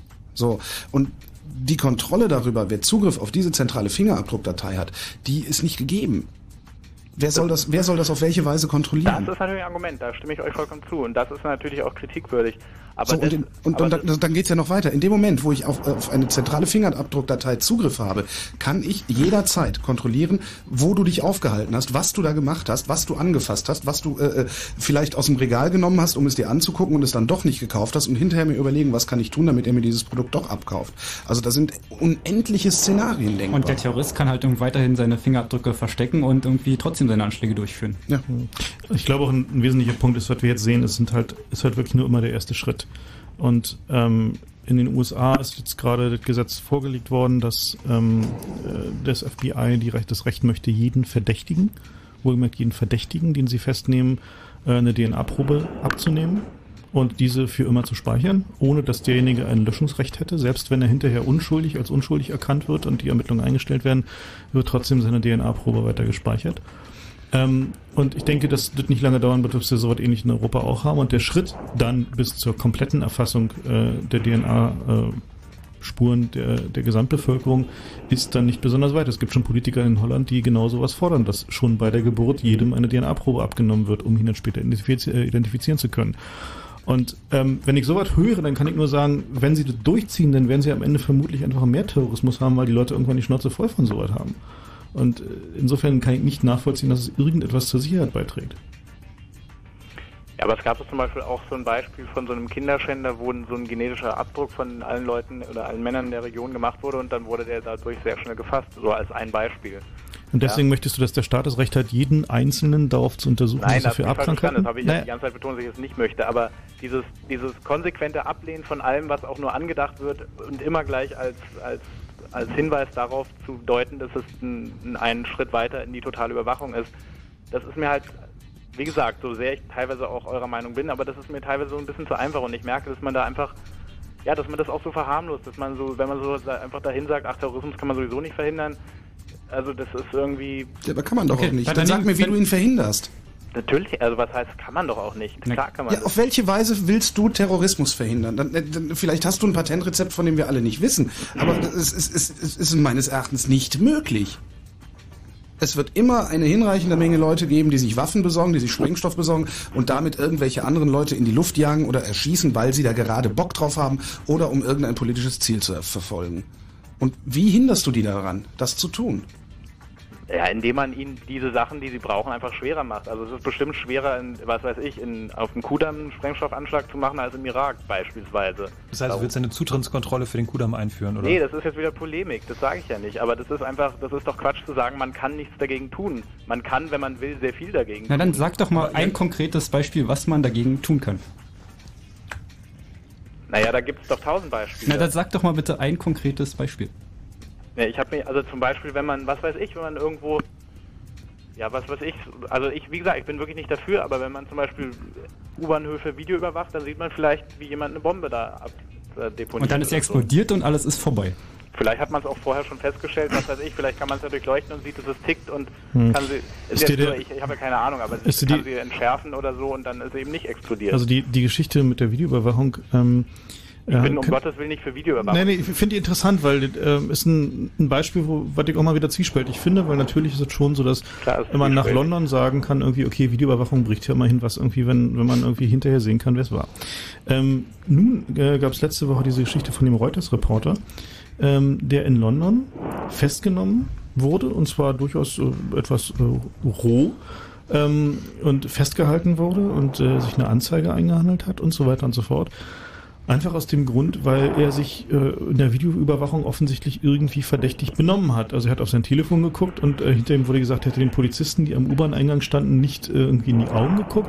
Er hatte auch noch einen Rucksack und hat irgendwie irgendwas auf seinem Laptop, äh, äh, hat er Wikipedia gelesen oder so.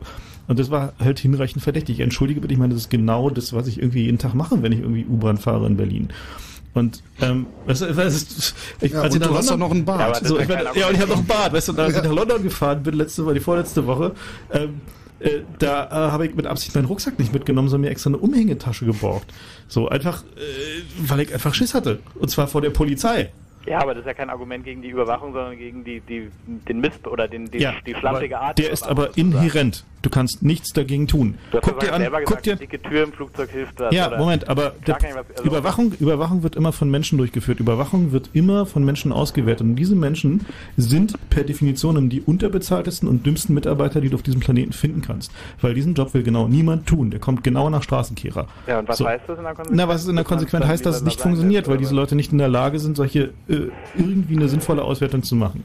So, Also ich bin mir sicher, wenn es zum Beispiel, wenn ich ein Flugzeug besteige, muss ich durch einen Metalldetektor, wenn ich Metall bei mir habe, piept und dann darf ich nicht rein. Wenn es diesen Metalldetektor nicht gäbe, bin ich mir sicher, würden mehr Flugzeuge entführt werden. da spricht doch nichts dagegen. Metalldetektor- Ich bin gestern, ich ja, bin, aber das ich ist bin, nur ein Argument, dass man kann was dagegen machen. Ich Das- bin am Montag, am Montag von Oslo nach Berlin geflogen, ähm, bin durch äh, den Metalldetektor gegangen, äh, bin durchleuchtet worden, bin abgetastet worden, bin danach in den Duty-Free-Shop gegangen und habe mir im Duty-Free-Shop eine Schere gekauft. Ja, aber das ist doch eher ein Argument dafür, also da, da, da, da unterstützt er meine Argumentation. Da sagst du ja, dass die Überwachung noch nicht gut genug ist, so nach Nee, dieser Logik. Ein oder? Metalldetektor ist keine Überwachung. Verstehst du? Ein Metalldetektor ist eine sensible, einfache Sicherheitsmaßnahme. Dass hinterher Holger sich noch irgendwie eine Schere irgendwie in, im Duty-Free-Shop kaufen konnte, ist halt einfach nur bescheuert. Aber ein Metalldetektor, das kann jeder einsehen. Weißt du, das ist irgendwie kein großes Problem. Was aber wieder das Problem ist, ist die Durchführung dieser Sicherheitsmaßnahme. In London Stansted war es so, dass es genau zwei Metalldetektoren gab für ungefähr 15 gleichzeitig abfliegende Flugzeuge. Nebenan waren acht Stück unbesetzt. So. Und das ist genau das Problem. Wenn man halt effizient Sicherheit haben will, dann muss man die intelligent durchführen. Dann muss man daran denken, dass man genug Leute da hat, dann muss man daran denken, dass man genug Maschinen da hat. Und dann muss man einfach überlegen, was macht die Sache wirklich sicherer und nicht, wie kriege ich möglichst viel Daten. Und was ich momentan sehe, ist, dass unsere Sicherheitspolitik darauf ausgerichtet ist, wie baue ich mir einen möglichst unauffälligen Überwachungsstaat. Ja, da ist sicher was dran. Und dennoch denke ich auch, dass durch eine gewisse Datensammlung man schon Erkenntnisse gewinnen kann, die, die auch vorbeugend wirken können.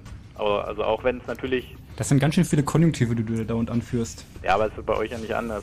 Nee, klar, also die, Also widerspreche wir, wir haben irgendwie die, die Technik irgendwie so weit ähm, auseinandergenommen, um zu wissen, dass sie halt einfach genau irgendwie nicht funktioniert. Das sind irgendwie Fakten und irgendwie, du hast bis jetzt immer noch kein Beispiel Nee, genannt, wie ja, irgendwie ein auch- biometrischer Reisepass. Ihr habt, also von dieser Technik habt ihr mit Sicherheit, ich habe mich jetzt auch nicht so intensiv damit beschäftigt, da, da will ich euch jetzt auch einfach mal so glauben. Mir ging es auch mehr so um dieses Allgemeine, ob man jetzt generell erstmal alles grundlegend in Frage stellt und verteufelt oder ob man auch mal einfach einen guten Willen hier und da unterstellt.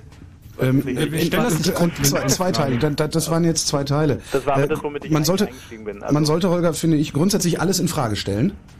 Ja, und wenn es wert ist zu verteufeln, auch, auch verteufeln, aber erstmal in Frage stellen. Das auf jeden Fall, aber dann halt, wenn man feststellt, es gibt eigentlich dann doch keinen Grund, es nur so massiv in Frage zu stellen, dann halt auch wieder davon wegkommen. Und das ist genau das Problem. Aber genau das Gegenteil hat der CCC festgestellt. Genau.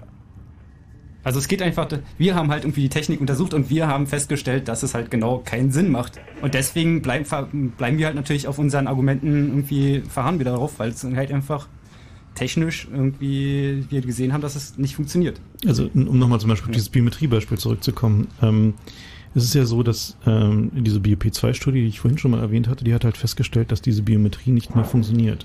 Also dass sie A, äh, eine relativ hohe Rate und beziehungsweise eine relativ hohe Möglichkeit hat, dass Leute einfach so durchkommen, weil sie halt ähnliche biometrische Merkmale haben, gerade bei der Gesichtserkennung. Und dass sie B dazu führt, dass eine Menge Leute, die ganz legal durchgehen könnten, sollten, äh, schlicht nicht durchgehen können. Außerdem gibt es noch eine ganze Menge Leute, die schlicht nicht genügend biometrische Merkmale haben, ähm, als dass sie sinnvoll ausgewertet werden können. Man rechnet damit, dass aber 2% der Bevölkerung keinen verwertbaren Fingerabdruck haben, weil sie halt manueller Tätigkeit nachgehen, der die Fingerabdrücke abgeschliffen werden.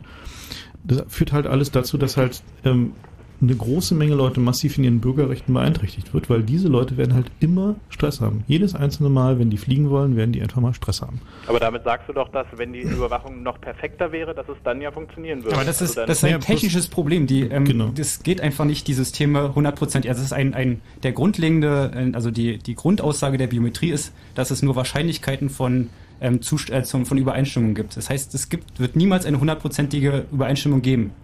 Und da kannst du dich auf den Kopf stellen, das ist halt irgendwie die Grundaussage der Biometrie. Deswegen wird Biometrie niemals hundertprozentig vor Terroristen schützen. Hm. Also das ist halt- genau unser Punkt. Ähm, eine Tür, eine dicke Tür eine, äh, in der, beim Flugzeug, beim Piloten ist jedem unmittelbar sofort einsichtig, dass die was bringt. ist eine einfache Maßnahme. Wieso die noch nicht früher eingeführt wurde, ist mir, wie gesagt, ein Rätsel. Ähm, diese Biometrie und äh, diese FID-Geschichten sind halt eine unglaublich komplexe, teure Maßnahme, die dann noch nicht mal am Ende Sicherheit bringt. Und wir können jetzt schon sagen, dass Biometrie immer umgehbar sein wird. Dass Biometrie, also das BSI zum Beispiel, hat sich nicht mal getraut, äh, ihre eigenen Forschungsdaten zu publizieren darüber, wie einfach Biometrie zu umgehen ist. Und ähm, deswegen kritisieren wir es halt, weil wir sagen, okay, das ist eine untaugliche, teure Maßnahme, die nicht mal mehr Sicherheit bringt. Ja, das klingt bis zu einem gewissen Grad überzeugend. Vielen Dank für deinen Anruf, Holger. Es ist Ja. nach langer Zeit endlich mal jemand, der sich getraut hat, hier auch mal äh, Gegendruck aufzubauen. Ansonsten vielleicht nochmal für alle zum Nachlesen. Wir haben unter www.ccc.de slash epass äh, haben wir nochmal alle unsere Sachen zusammengetragen, was wir so an Informationen haben, was wir an Mitteilungen rausgegeben haben. Auch interessant die Anfragen, die wir jetzt ans äh, BMI, an das Innen- Innenministerium gestellt haben und die Antworten dazu, die haben wir uns dann auch mal erlaubt zu kommentieren. Das war sehr amüsant. Und äh, ja, da auch nochmal gern zum Nachlesen für alle. Ihr Chaos Radio 106. Äh, Das Thema ist der elektronische Pass, der ab dem 1. November dieses Jahres eingeführt werden wird. Äh, Wir hören als nächstes die Nachrichten. Verwöhnt, intelligent, raffiniert, sehr kalt. Deutschland ist krass am Boden, genau wie 45. Allen geht es voll schlecht, zu essen ist nicht und der Winter steht vor der Tür. Johnny Liebling, die Band aus Hamburg, bringt es auf den Punkt. Goldene Zeiten fuhren vorbei Johnny Liebling, Sonntag bei KenFM, außerdem Martina Wimmer, Autorin des Buches Champagner für alle. Sie machen sich über mich lustig. Komm vorbei, wenn du dazu noch in der Lage bist. Die Studios sind geheizt. Ken FM, die Fritz Radio Show mit Ken Jebsen. Immer sonntags von 14 bis 18 Uhr. Live in den Fritz Studios in Potsdam-Babelsberg. Und im Radio. Fritz vom RBB. Eine nach halb eins. Fritz Info. Nachrichten. Mit Mario Bartsch. Bei Mercedes in Deutschland fällt fast jeder zehnte Arbeitsplatz weg. Daimler Chrysler will bei Mercedes im Laufe eines Jahres insgesamt 8.500 Jobs streichen. Der Konzern will den Stellenabbau vor allem durch Abfindungen erreichen. Der Bremer Bürgermeister Henning Scherf hat seinen Rücktritt angekündigt. Scherf sagte, er werde in wenigen Wochen 67 und wolle noch ein Leben nach der Arbeit führen. Scherf wählte für seinen Rücktritt etwa die Mitte der Legislaturperiode. Union und SPD haben ihr zweites Sondierungsgespräch für eine mögliche Koalition geführt. Bundeskanzler Schröder sagte danach, er gehe davon aus, dass beide Seiten eine stabile Regierung für vier Jahre erreichen könnten. Es sei heute um Inhalte und nicht um Personalfragen gegangen. CDU-Chefin Merkel bezeichnete das Gespräch als ernsthaft und konstruktiv.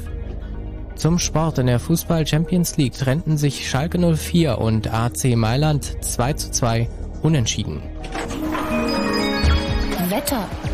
In der Nacht erwarten uns so gut wie keine Schauer und nur wenige Wolken. Die Tiefstwerte liegen zwischen 9 und 6 Grad. Am Tag ist es meistens wolkiger und es kann immer wieder mal regnen. Die Temperaturen steigen auf 13 bis 17 Grad. Verkehr. A10 nördlicher Berliner Ring, Havelland Richtung Schwanebeck. Zwischen Kreuz Oranienburg und Birkenwerder gibt es eine wandernde Baustelle, die den linken Fahrstreifen blockiert. A10 westlicher Berliner Ring, Havelland Richtung Werder zwischen Tankstelle Wolfslake West und Falkensee wird die Fahrbahn erneuert. Der linke Fahrstreifen ist dort gesperrt. Ansonsten überall eine gute Fahrt. Vielen Dank, Mario Bartsch, drei Minuten nach halb eins.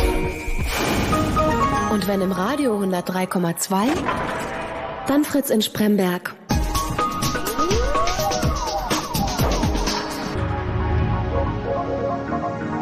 Blue Moon.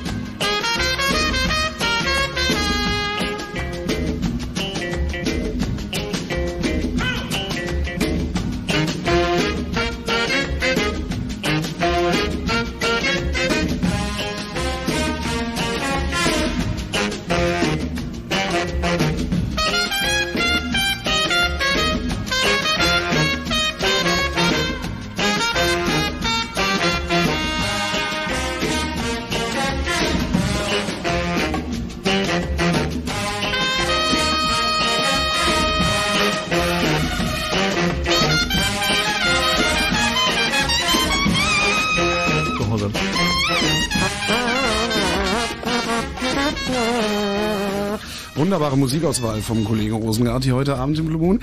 Ja, das Chaos Radio 106, der elektronische Pass, ist das Thema der Sendung heute. Ähm, Und mal abgesehen davon, dass, dass es äh, dass Biometrie, wie wir eben gelernt haben, ähm, sowieso nicht hundertprozentig sicher ist äh, und von den ganzen technischen Unwägbarkeiten, die da mitkommen, ähm, gibt es dann auch noch äh, ja die soziokulturelle Komponente, die eigentlich auch immer wieder nicht bedacht wird. Und die hat der Sven ins Spiel zu bringen. Hallo Sven. Ja, hallo. Ja, nee, ich fand eigentlich auch die Frage von, äh, von dir vorhin ähm, richtig zu fragen, äh, wie viel Repression ist denn angemessen? Ne? Mhm. Natürlich kann man jetzt äh, überlegen, äh, wie viel Sicherheit wollen wir eigentlich und welche, welche Maßnahmen sollen dazu äh, passieren. Ne? Aber mit dem elektronischen Reisepass sind wir ja schon eigentlich ziemlich weit vorgeprescht und äh, ich finde es in vieler Hinsicht ebenfalls bedenklich, dass man das äh, so macht. Weil zum Beispiel ähm, die, die Tatsache, dass er zum ersten Mal, so wie ich es jedenfalls verstanden habe, auch elektronisch auszulesen ist, ohne mein Wissen, äh, finde ich schon ein ziemlich starkes Stück.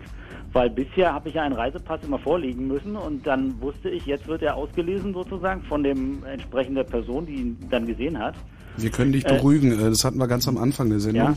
Also zumindestens äh, äh, im Moment ist es politisch nicht gewollt und deswegen hat sich das, das BSI, die diese Spezifikation machen, haben gesagt, ähm, nee, also wir haben eine, eine technische Maßnahme, die verhindern soll, äh, dass man ihn unbemerkt auslesen kann. Du musst ihn also jetzt vorher optisch einlesen und diese Maschinen, maschinenlesbare Zeile und kannst dann erst über ein kryptografisches Protokoll mit dem Chip sprechen.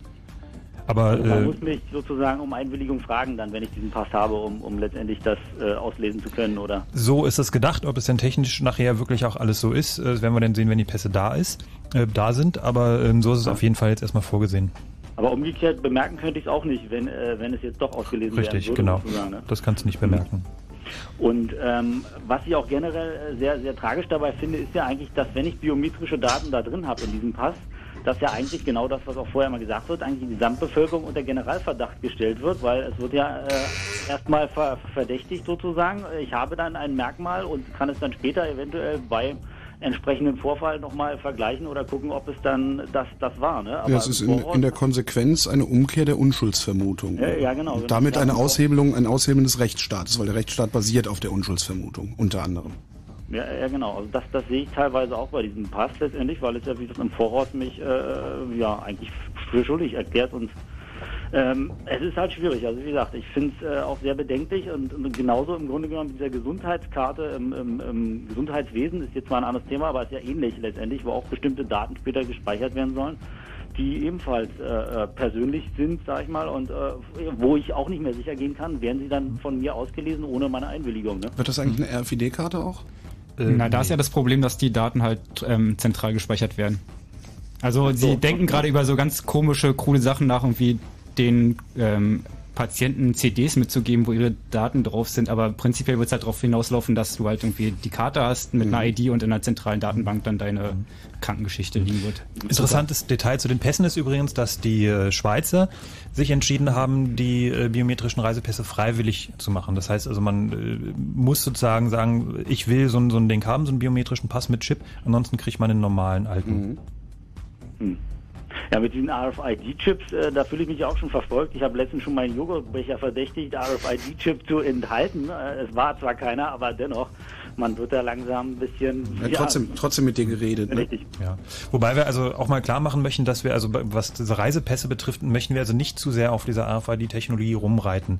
Ähm, also die Idee, dass man da keine, keine Kontakte hat, die halt irgendwie nach dreimal reinstecken irgendwie abgelutscht sind oder äh, da irgendwelche Kaugummis in den Lesegeräten kleben. Also das, das, Das, ist eine das, sind keine, das sind keine irgendwie Argumente. Also die würden ähm, Lesezyklen von irgendwie mehreren Zehntausend irgendwie überstehen. Das heißt irgendwie, was du normal an Grenzkontrollgängen machen würdest, würden die auf jeden Fall überlegen. Also ja, der, der, finde- Pass, der passt schon, aber nicht das Lesegerät. Also ich finde, finde schon, da kann ich nicht übereinstimmen. Ich finde den Einsatz von der FAD in diesen Reisepässen vollständig sinnlos und zweckfrei. Ähm, weil es gibt genügend technologische Alternativen, die auch hinreichend erprobt sind. Es gibt irgendwie optische man hätte Möglichkeiten. einen Barcode machen können oder es so gibt, Sachen. Genau, gibt klar, irgendwie holographische Speichermethoden, äh, 2D-Barcodes, Chipkarten und so weiter und so fort, ähm, die wesentlich weniger riskant sind, die irgendwie wesentlich einfacher zu realisieren werden, Und wesentlich längere Lebensdauer hätten. preiswerter werden. Ähm, und ähm, ja, und das wird halt nicht gemacht, sondern es wird halt eine komplexe, sinnlose, nicht getestete Technologie eingeführt, äh, um halt die Industrie zu fördern. Es ist auch, es sieht auch so aus, als wenn es irgendwie versteckt werden sollte, weil es ja in diesem Umschlag letztendlich äh, eigentlich nicht sichtbar ist, diese, diese Maßnahme, sag ich mal. Und von daher fand ich es auch schon äh, sehr, sehr, ja, sehr verdeckt eigentlich. Naja, also sie haben, sie haben ein Zeichen außen drauf, das sagt irgendwie, dort ist ein Funkchip drinne und ähm, das ist einfach die logische Konsequenz, das irgendwo zu verstecken, also zu verstecken, also irgendwo einzubringen. Also das ist Das Auge, wahrscheinlich, das Auge reißt ja mit. das ist nicht gewollt, dass es jetzt nicht gesehen wird und sie kennzeichnen es auch. Also das kann man ihnen wirklich nicht zum Vorwurf machen. Naja, also gegenüber dem Barcode, den hätte man natürlich gleich auch selber erkannt, sag ich mal, aber klar, so äh, klar durch die extra Kennzeichnung wahrscheinlich auch, aber es ist doch schon ein bisschen anders, klar. Nee, aber insgesamt, wie gesagt, ich finde es auch bedenklich, dass man da äh, solche Sachen einführt, äh, also beziehungsweise in der Form einführt. Und die Diskussion hat ja auch eigentlich vorher, oder klar, muss, muss ja nicht stattfinden, man hat sie einfach, wie gesagt, auf ein ziemlich hohes Level gesetzt und gesagt, wir wollen diese Sicherheitsstufe und, und, und führen jetzt so einen Pass mit diesen Merkmalen ein. Ne? Mhm. Wobei also auch im, im Vergleich zu, zu anderen Projekten ähm, wird hier schon relativ offen gearbeitet. Also das ist so, dass diese ganzen Spezifikationen und Entwürfe ähm, zumindest fachöffentlich, also das heißt, sie dann auf den Webservern bei der ICAO kann man die Sachen runterladen. Das ist schon mal äh, eigentlich eine, eine gute Sache. Also das ähm, hat uns jetzt auch sehr geholfen, die Sache wirklich auch ähm, zu betrachten und auch äh, jetzt äh, ja technisch wirklich äh, mal ins Detail gehen zu können, anstatt immer nur irgendwelche Black Boxes zu reden. Na, auf der, Äh, auf, also vorausgesetzt, dass es auch tatsächlich so umgesetzt wird, wie es in den Spezifikationen immer steht mit der Einschränkung.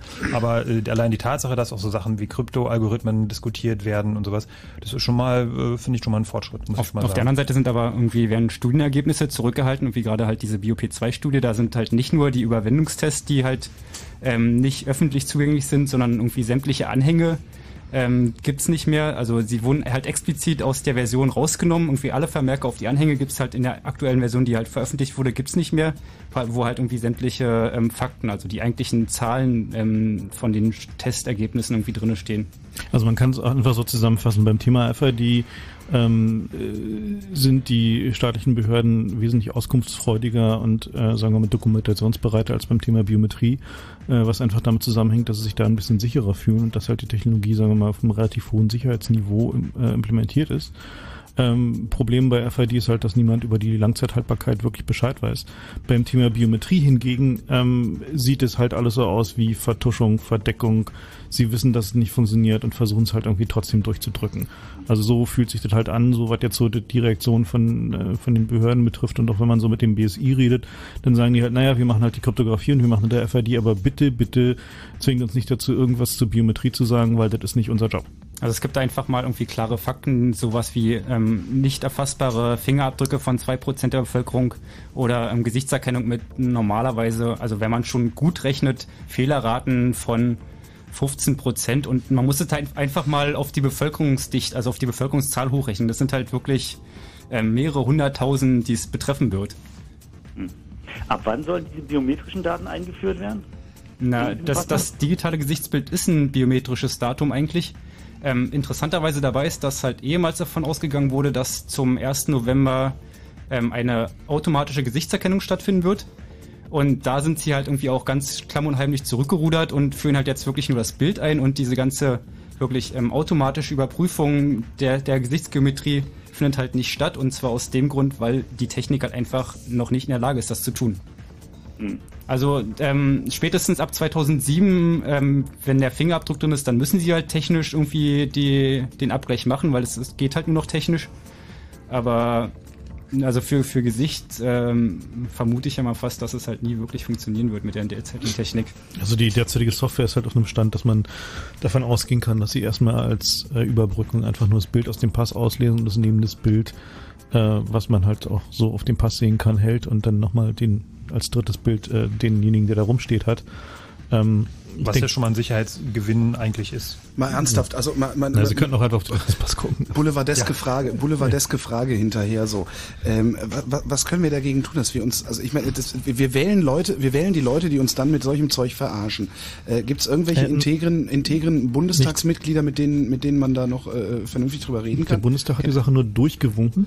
Ja, klar, aber es muss doch da irgendwo In einer Art und Weise, die ähm, wirklich skandalös ist. Irgendwo müssen da doch ein paar Menschen sitzen. Also ich meine, da sitzen immerhin 650, 60 Abgeordnete rum. Also- da müsste doch eine Handvoll Leute sein, die über so viel, über so viel Grips verfügen, dass ist- sie nicht es- alles mit sich es ist machen so lassen. ungefähr eine Handvoll, das stimmt, Wen ja. sprechen wir da an? Gibt, gibt's Also da wir, wir, wir haben, wir haben schon, oder? nein, wir, Gerne.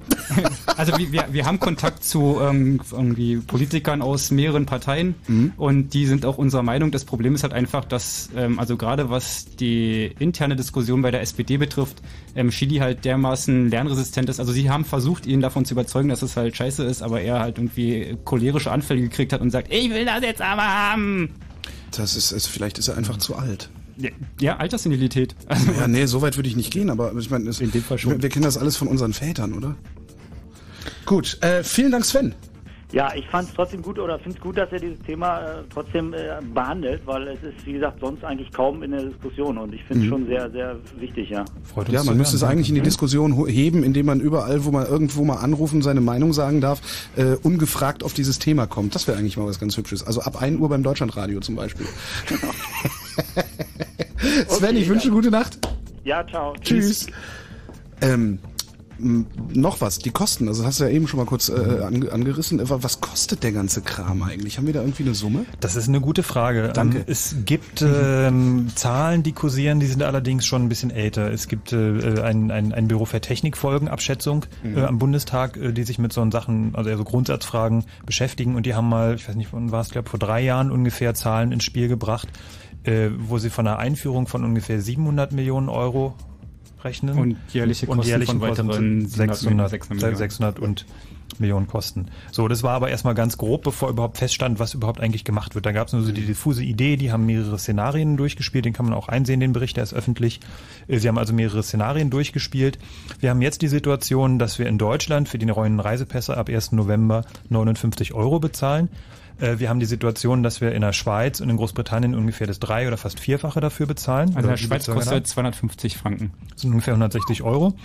Ähm, und da kommen wir auch so langsam so in den Bereich, wo man sagen kann, okay, damit decken sie vielleicht eventuell die Kosten. Mhm. Also was sie in Deutschland halt tun ist, ähm, sie ähm, verkaufen den, oder sie geben den Pass halt für 60 Euro raus, damit decken sie vielleicht die Herstellungskosten, aber so den gesamten bürokratischen Aufwand, die gesamten Lesegeräte werden halt hintenrum aus irgendwelchen anderen Töpfen, so zum Beispiel vom BS, zahlt die Allgemeinheit, Genau, also steuern die halt trotzdem, du bezahlst im Endeffekt. Interessant sagt das BMI dazu, sie werden im Rahmen von ähm, Ersatzbeschaffungen äh, angeschafft. Also muss man sich so vorstellen, bisher steht da halt irgendwie ein, äh, so, ein- so, ein- so, ein- so, ein- so ein Lesegerät, so ein kleiner Scanner für diese Reisepässe und ein Mhm. PC, der dann halt die Daten anzeigt.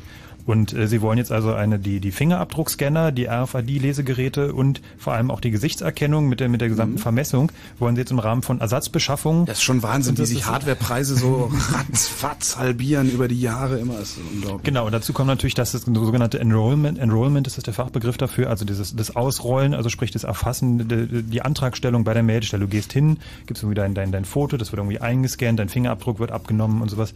Diese ganzen Sachen müssen ja auch gemacht werden. Dazu kommt, dass wir im Moment bei uns in Deutschland ein Foto abgeben. Das heißt, ich kann da auch im Prinzip erstmal alles abgeben, weil die keine Möglichkeit haben, das vor Ort zu kontrollieren. Ob das heißt, Foto äh, wirklich dir entspricht. Also äh, Richtig, also auf den ersten Blick mag es so aussehen, aber Mhm. äh, bei dieser Gesichtserkennung, das sind ja alles äh, winzig kleine, es geht ja wirklich dann um Millimeter, die wir da haben. Und wenn ich jetzt ein, ein Foto, ich kann ja ein Digitalfoto auch digital ausbelichten lassen, irgendwo Mhm. bei, bei Rossmann oder Aldi oder sonst irgendwo und äh, kann es dann auch als Foto wieder abgeben. Das heißt, ich kann mich mit Photoshop im Prinzip ransetzen und äh, mein Auge drei Pixel nach links verschieben, die Nase zwei Pixel nach unten und dann werde ich ganz, ganz viel Spaß in Zukunft bei den Grenzkontrollen haben. Ja, oder halt genau keinen Spaß. Genau. Ähm, Tja, und wenn Holgi irgendwie sich mal eine andere Brille kauft, dann wird er auch viel Spaß haben. Ja, ich habe eben überlegt, wenn, wenn du dir eine Glatze rasierst, den Bart abrasierst ähm, und dir die Augenbrauen ein bisschen heller färbst, dann gehen wir beide und, und, und ein Bild von mir abgibst, das haut hin. Und einfach nur sagst, naja, ich habe Ja, ein bisschen, ich hab ein bisschen, also, ich hab ein bisschen abgenommen. Du müsstest noch ein bisschen abnehmen, Holgi, genau. Nee, ich Also- meine, dann sagst du einfach, ja, nee, das war, also ist jetzt ein paar Monate alt, ich habe eben was abgenommen, aber das also war's dann müssen wir vielleicht Also, nochmal einen kleinen Exkurs in Richtung äh, Gesichtsvermessung machen, aber dafür reicht die Zeit jetzt Moment, nicht mehr. Aber ganz kurz, also das Problem ist ja eigentlich das, dass ähm, die Daten auf dem Passen halt zehn Jahre gültig sind und keiner kann wirklich davon ausgehen, dass du halt zehn Jahre lang dein Gesicht so behältst wie irgendwie zum, zur. Zeit der Antragstellung. wenn ich und 10 Kilo abnehme, ist das Doppelkinn weg, dann hast du schon mal, ja. Ey, Bart stehen lassen und schon Ja. wird kein, kein System mehr funktionieren. Also das, Mhm. bei der BUP2-Studie waren halt so der interessante Fakt, dass ähm, 97 Prozent der, der Falschidentifikation halt irgendwie eine Brille, also so eine schwarze Hornbrille getragen haben. Mhm. Das heißt, so wie ich, also, ja. Also da, da sieht man halt mal, worauf die, die Algorithmen dann- Wert ist legen. Das heißt, einfach. irgendwie, wenn du keine Brille mehr hast, sondern irgendwie dann Kontaktlinsen, dann kommst du halt einfach mal nicht mehr an der Grenze vorbei. Ganz einfach. Brillen werden verboten, Bärte werden verboten, dann haben wir das Problem gelöst. Gesichter werden verboten. Gesichter werden verboten. Ähm, der Peter, der Peter hat angerufen und äh, Peter.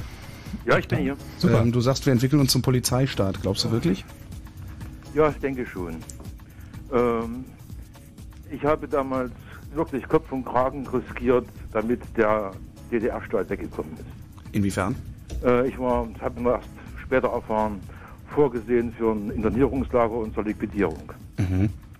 Ähm, und wenn ich sehe, was hier los ist, der Mielke würde sich tot freuen. Äh, das hat er nicht geschafft. Also was ist, was ist denn bei uns los? Was ist, was ist, was ist in der, in der doch recht jungen 15 Jahre alten BRD, äh, 14 Jahre alten BRD los, äh, was es in der DDR nicht gab, worüber Mielke sich freuen würde? Äh, Die hatten zum Beispiel nicht diese Kameras, äh, um alles zu erfassen. Die hatten auch Kameras, äh, die waren ziemlich groß, die konnte jeder sehen. Mhm. Äh, heute wird ja nur bekannt, wo, wo eine Kamera ist, wenn man sie sieht.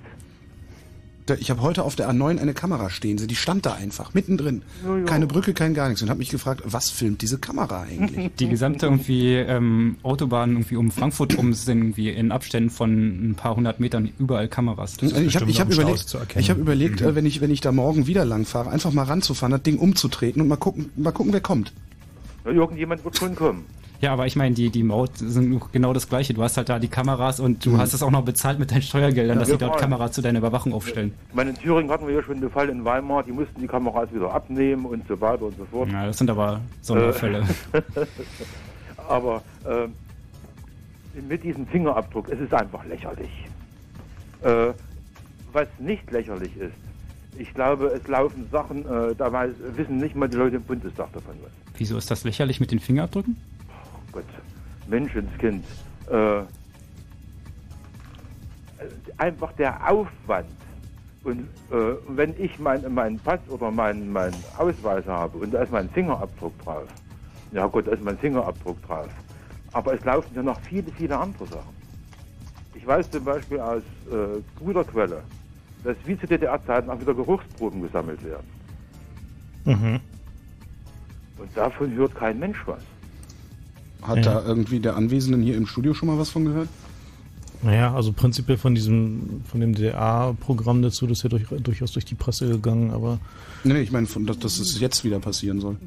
wäre mir neu. Aber ich meine, gut, im Zeitalter von DNA-Spuren ist das halt im Zweifel auch, äh, auch redundant, ja. Mhm. Und ich, ich denke, da laufen Sachen, da weiß nicht mal, da wissen nicht mal die Leute im Bundestag was davon. Wenn die das wüssten, dann würden sie es nicht durch. Was, was denn zum Beispiel? Also, äh, es geht um die Geruchsspuren. Ach so, die Geruchsspuren. Die Geruchsspuren. Und ich, äh, ich könnt, könnte mir auch vorstellen, äh, ich mein, man, jeder kann ja schon über, über GPS überwacht werden. Bitte was? Über GPS. Kann jeder überwacht werden? Ja. Nee. Also da machst du dich nochmal schlau, dann rufst du wieder an. Wir sind nämlich am Ende der Sendung angelangt, okay? Ach so, ja. Peter, gute Nacht, danke dir. Okay, tschüss. Tschüss. Haben wir noch irgendwas vergessen? Äh, jede Menge Ankündigungen natürlich, ich meine jetzt inhaltlich. Genau, wir wollen auf jeden Fall nochmal auf unseren Kongress, den Chaos Communication Kongress, äh, hinweisen, der zwischen äh, Weihnachten und Neujahr stattfindet, oder Weihnachten und Silvester, äh, im BCC am Alexanderplatz.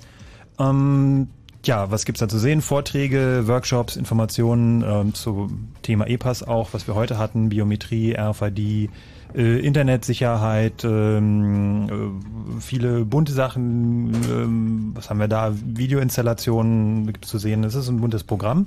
Ähm, schaut nach unter www.ccc.de.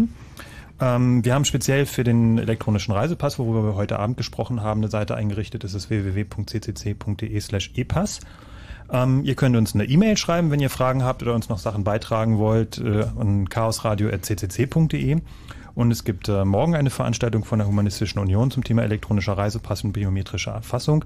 Das ist um 19 Uhr im Haus der Demokratie und Menschenrechte in der Greifswalder Straße 4. Und ihr könnt vielleicht versuchen, ähm, nein, nicht vielleicht versuchen, ihr solltet bitteschön versuchen, äh, dabei mitzuhelfen, dass dieses Thema in die öffentliche Diskussion gelangt. Äh, insbesondere die Boulevardmedien haben sich dazu überhaupt noch nicht verhalten. Äh, vielleicht einige äh, Fachzeitschriften oder Qua Qualitätsmedien, wie auch immer man sie nennen will. Aber das reicht lange nicht aus. Also beteiligt euch. Äh, es gibt sicherlich die ein oder andere auch subversive Möglichkeit, äh, auch mal tagsüber in einem Radio oder in einem Medium äh, eine Antwort zu geben, äh, die äh, zu einer Frage passt, die nie gestellt wurde. Aber Hauptsache, dass irgendwie mal ein Bewusstsein geschaffen wird. Ich Ach bin ja. ganz zuversichtlich, dass ihr das hinkriegt. Ihr seid schließlich Fritzhörer. Und die alten Reisepässe gibt's noch. Ähm, ihr könnt sie noch bekommen bis ungefähr Mitte Oktober, äh, 20. rum oder so, schätzen wir mal. Aber beeilt euch auf jeden Fall, wenn ihr die alten noch haben wollt, ohne Chip, ohne Biometrie. Das war Chaos Die ist Radio weiterhin, 106. die ist der, also der Pass ist dann weiterhin noch gültig und ihr könnt damit irgendwie trotzdem in die USA einreisen für die nächsten zehn Jahre beziehungsweise fünf Jahre, wenn ihr unter 26 seid. Und das überhaupt wollt. Das war Chaos Radio 106. Äh, Es ging um den elektronischen Reisepass. Ab November, wie gesagt, wird er eingeführt. Äh, Das nächste Chaos Radio, also Chaos Radio 107, gibt's am letzten Mittwoch im Oktober. Das ist der 26. Oktober ab 22 Uhr dann wieder auf allen Frequenzen von Fritz. Ähm, äh, es geht um 1 Uhr weiter mit dem Nightflight und Martin Petersdorf. Der Frank wollte noch ein Wort los. Genau, äh, und zwar nicht vergessen, äh, Ende Dezember wieder der Chaos Communication Kongress in Berlin am BCC. Ähm, schon mal darauf vorbereiten, Kalender eintragen. Der 26. äh, Dezember ist übrigens ein Montag, damit ihr das schon mal irgendwie jetzt so in eurem Universum. Also weil da müsste es losgehen dann eigentlich, ne? Ähm, nee, 27. 27. geht's los. Also am Dienstag. Genau. Dienstag, 27. Genau, diesmal vier Tage bis zum 30., damit es auch keine Ausrede gibt, wo man Silvester noch groggy ist. Alles klar. Vielen Dank Frank, vielen Dank Frank, vielen Dank Starbuck. Es gibt ab 1 Uhr den äh, Night Flight mit Martin Petersdorf. Mein Name ist Holger Klein. Ich danke für die Aufmerksamkeit. Gute Nacht.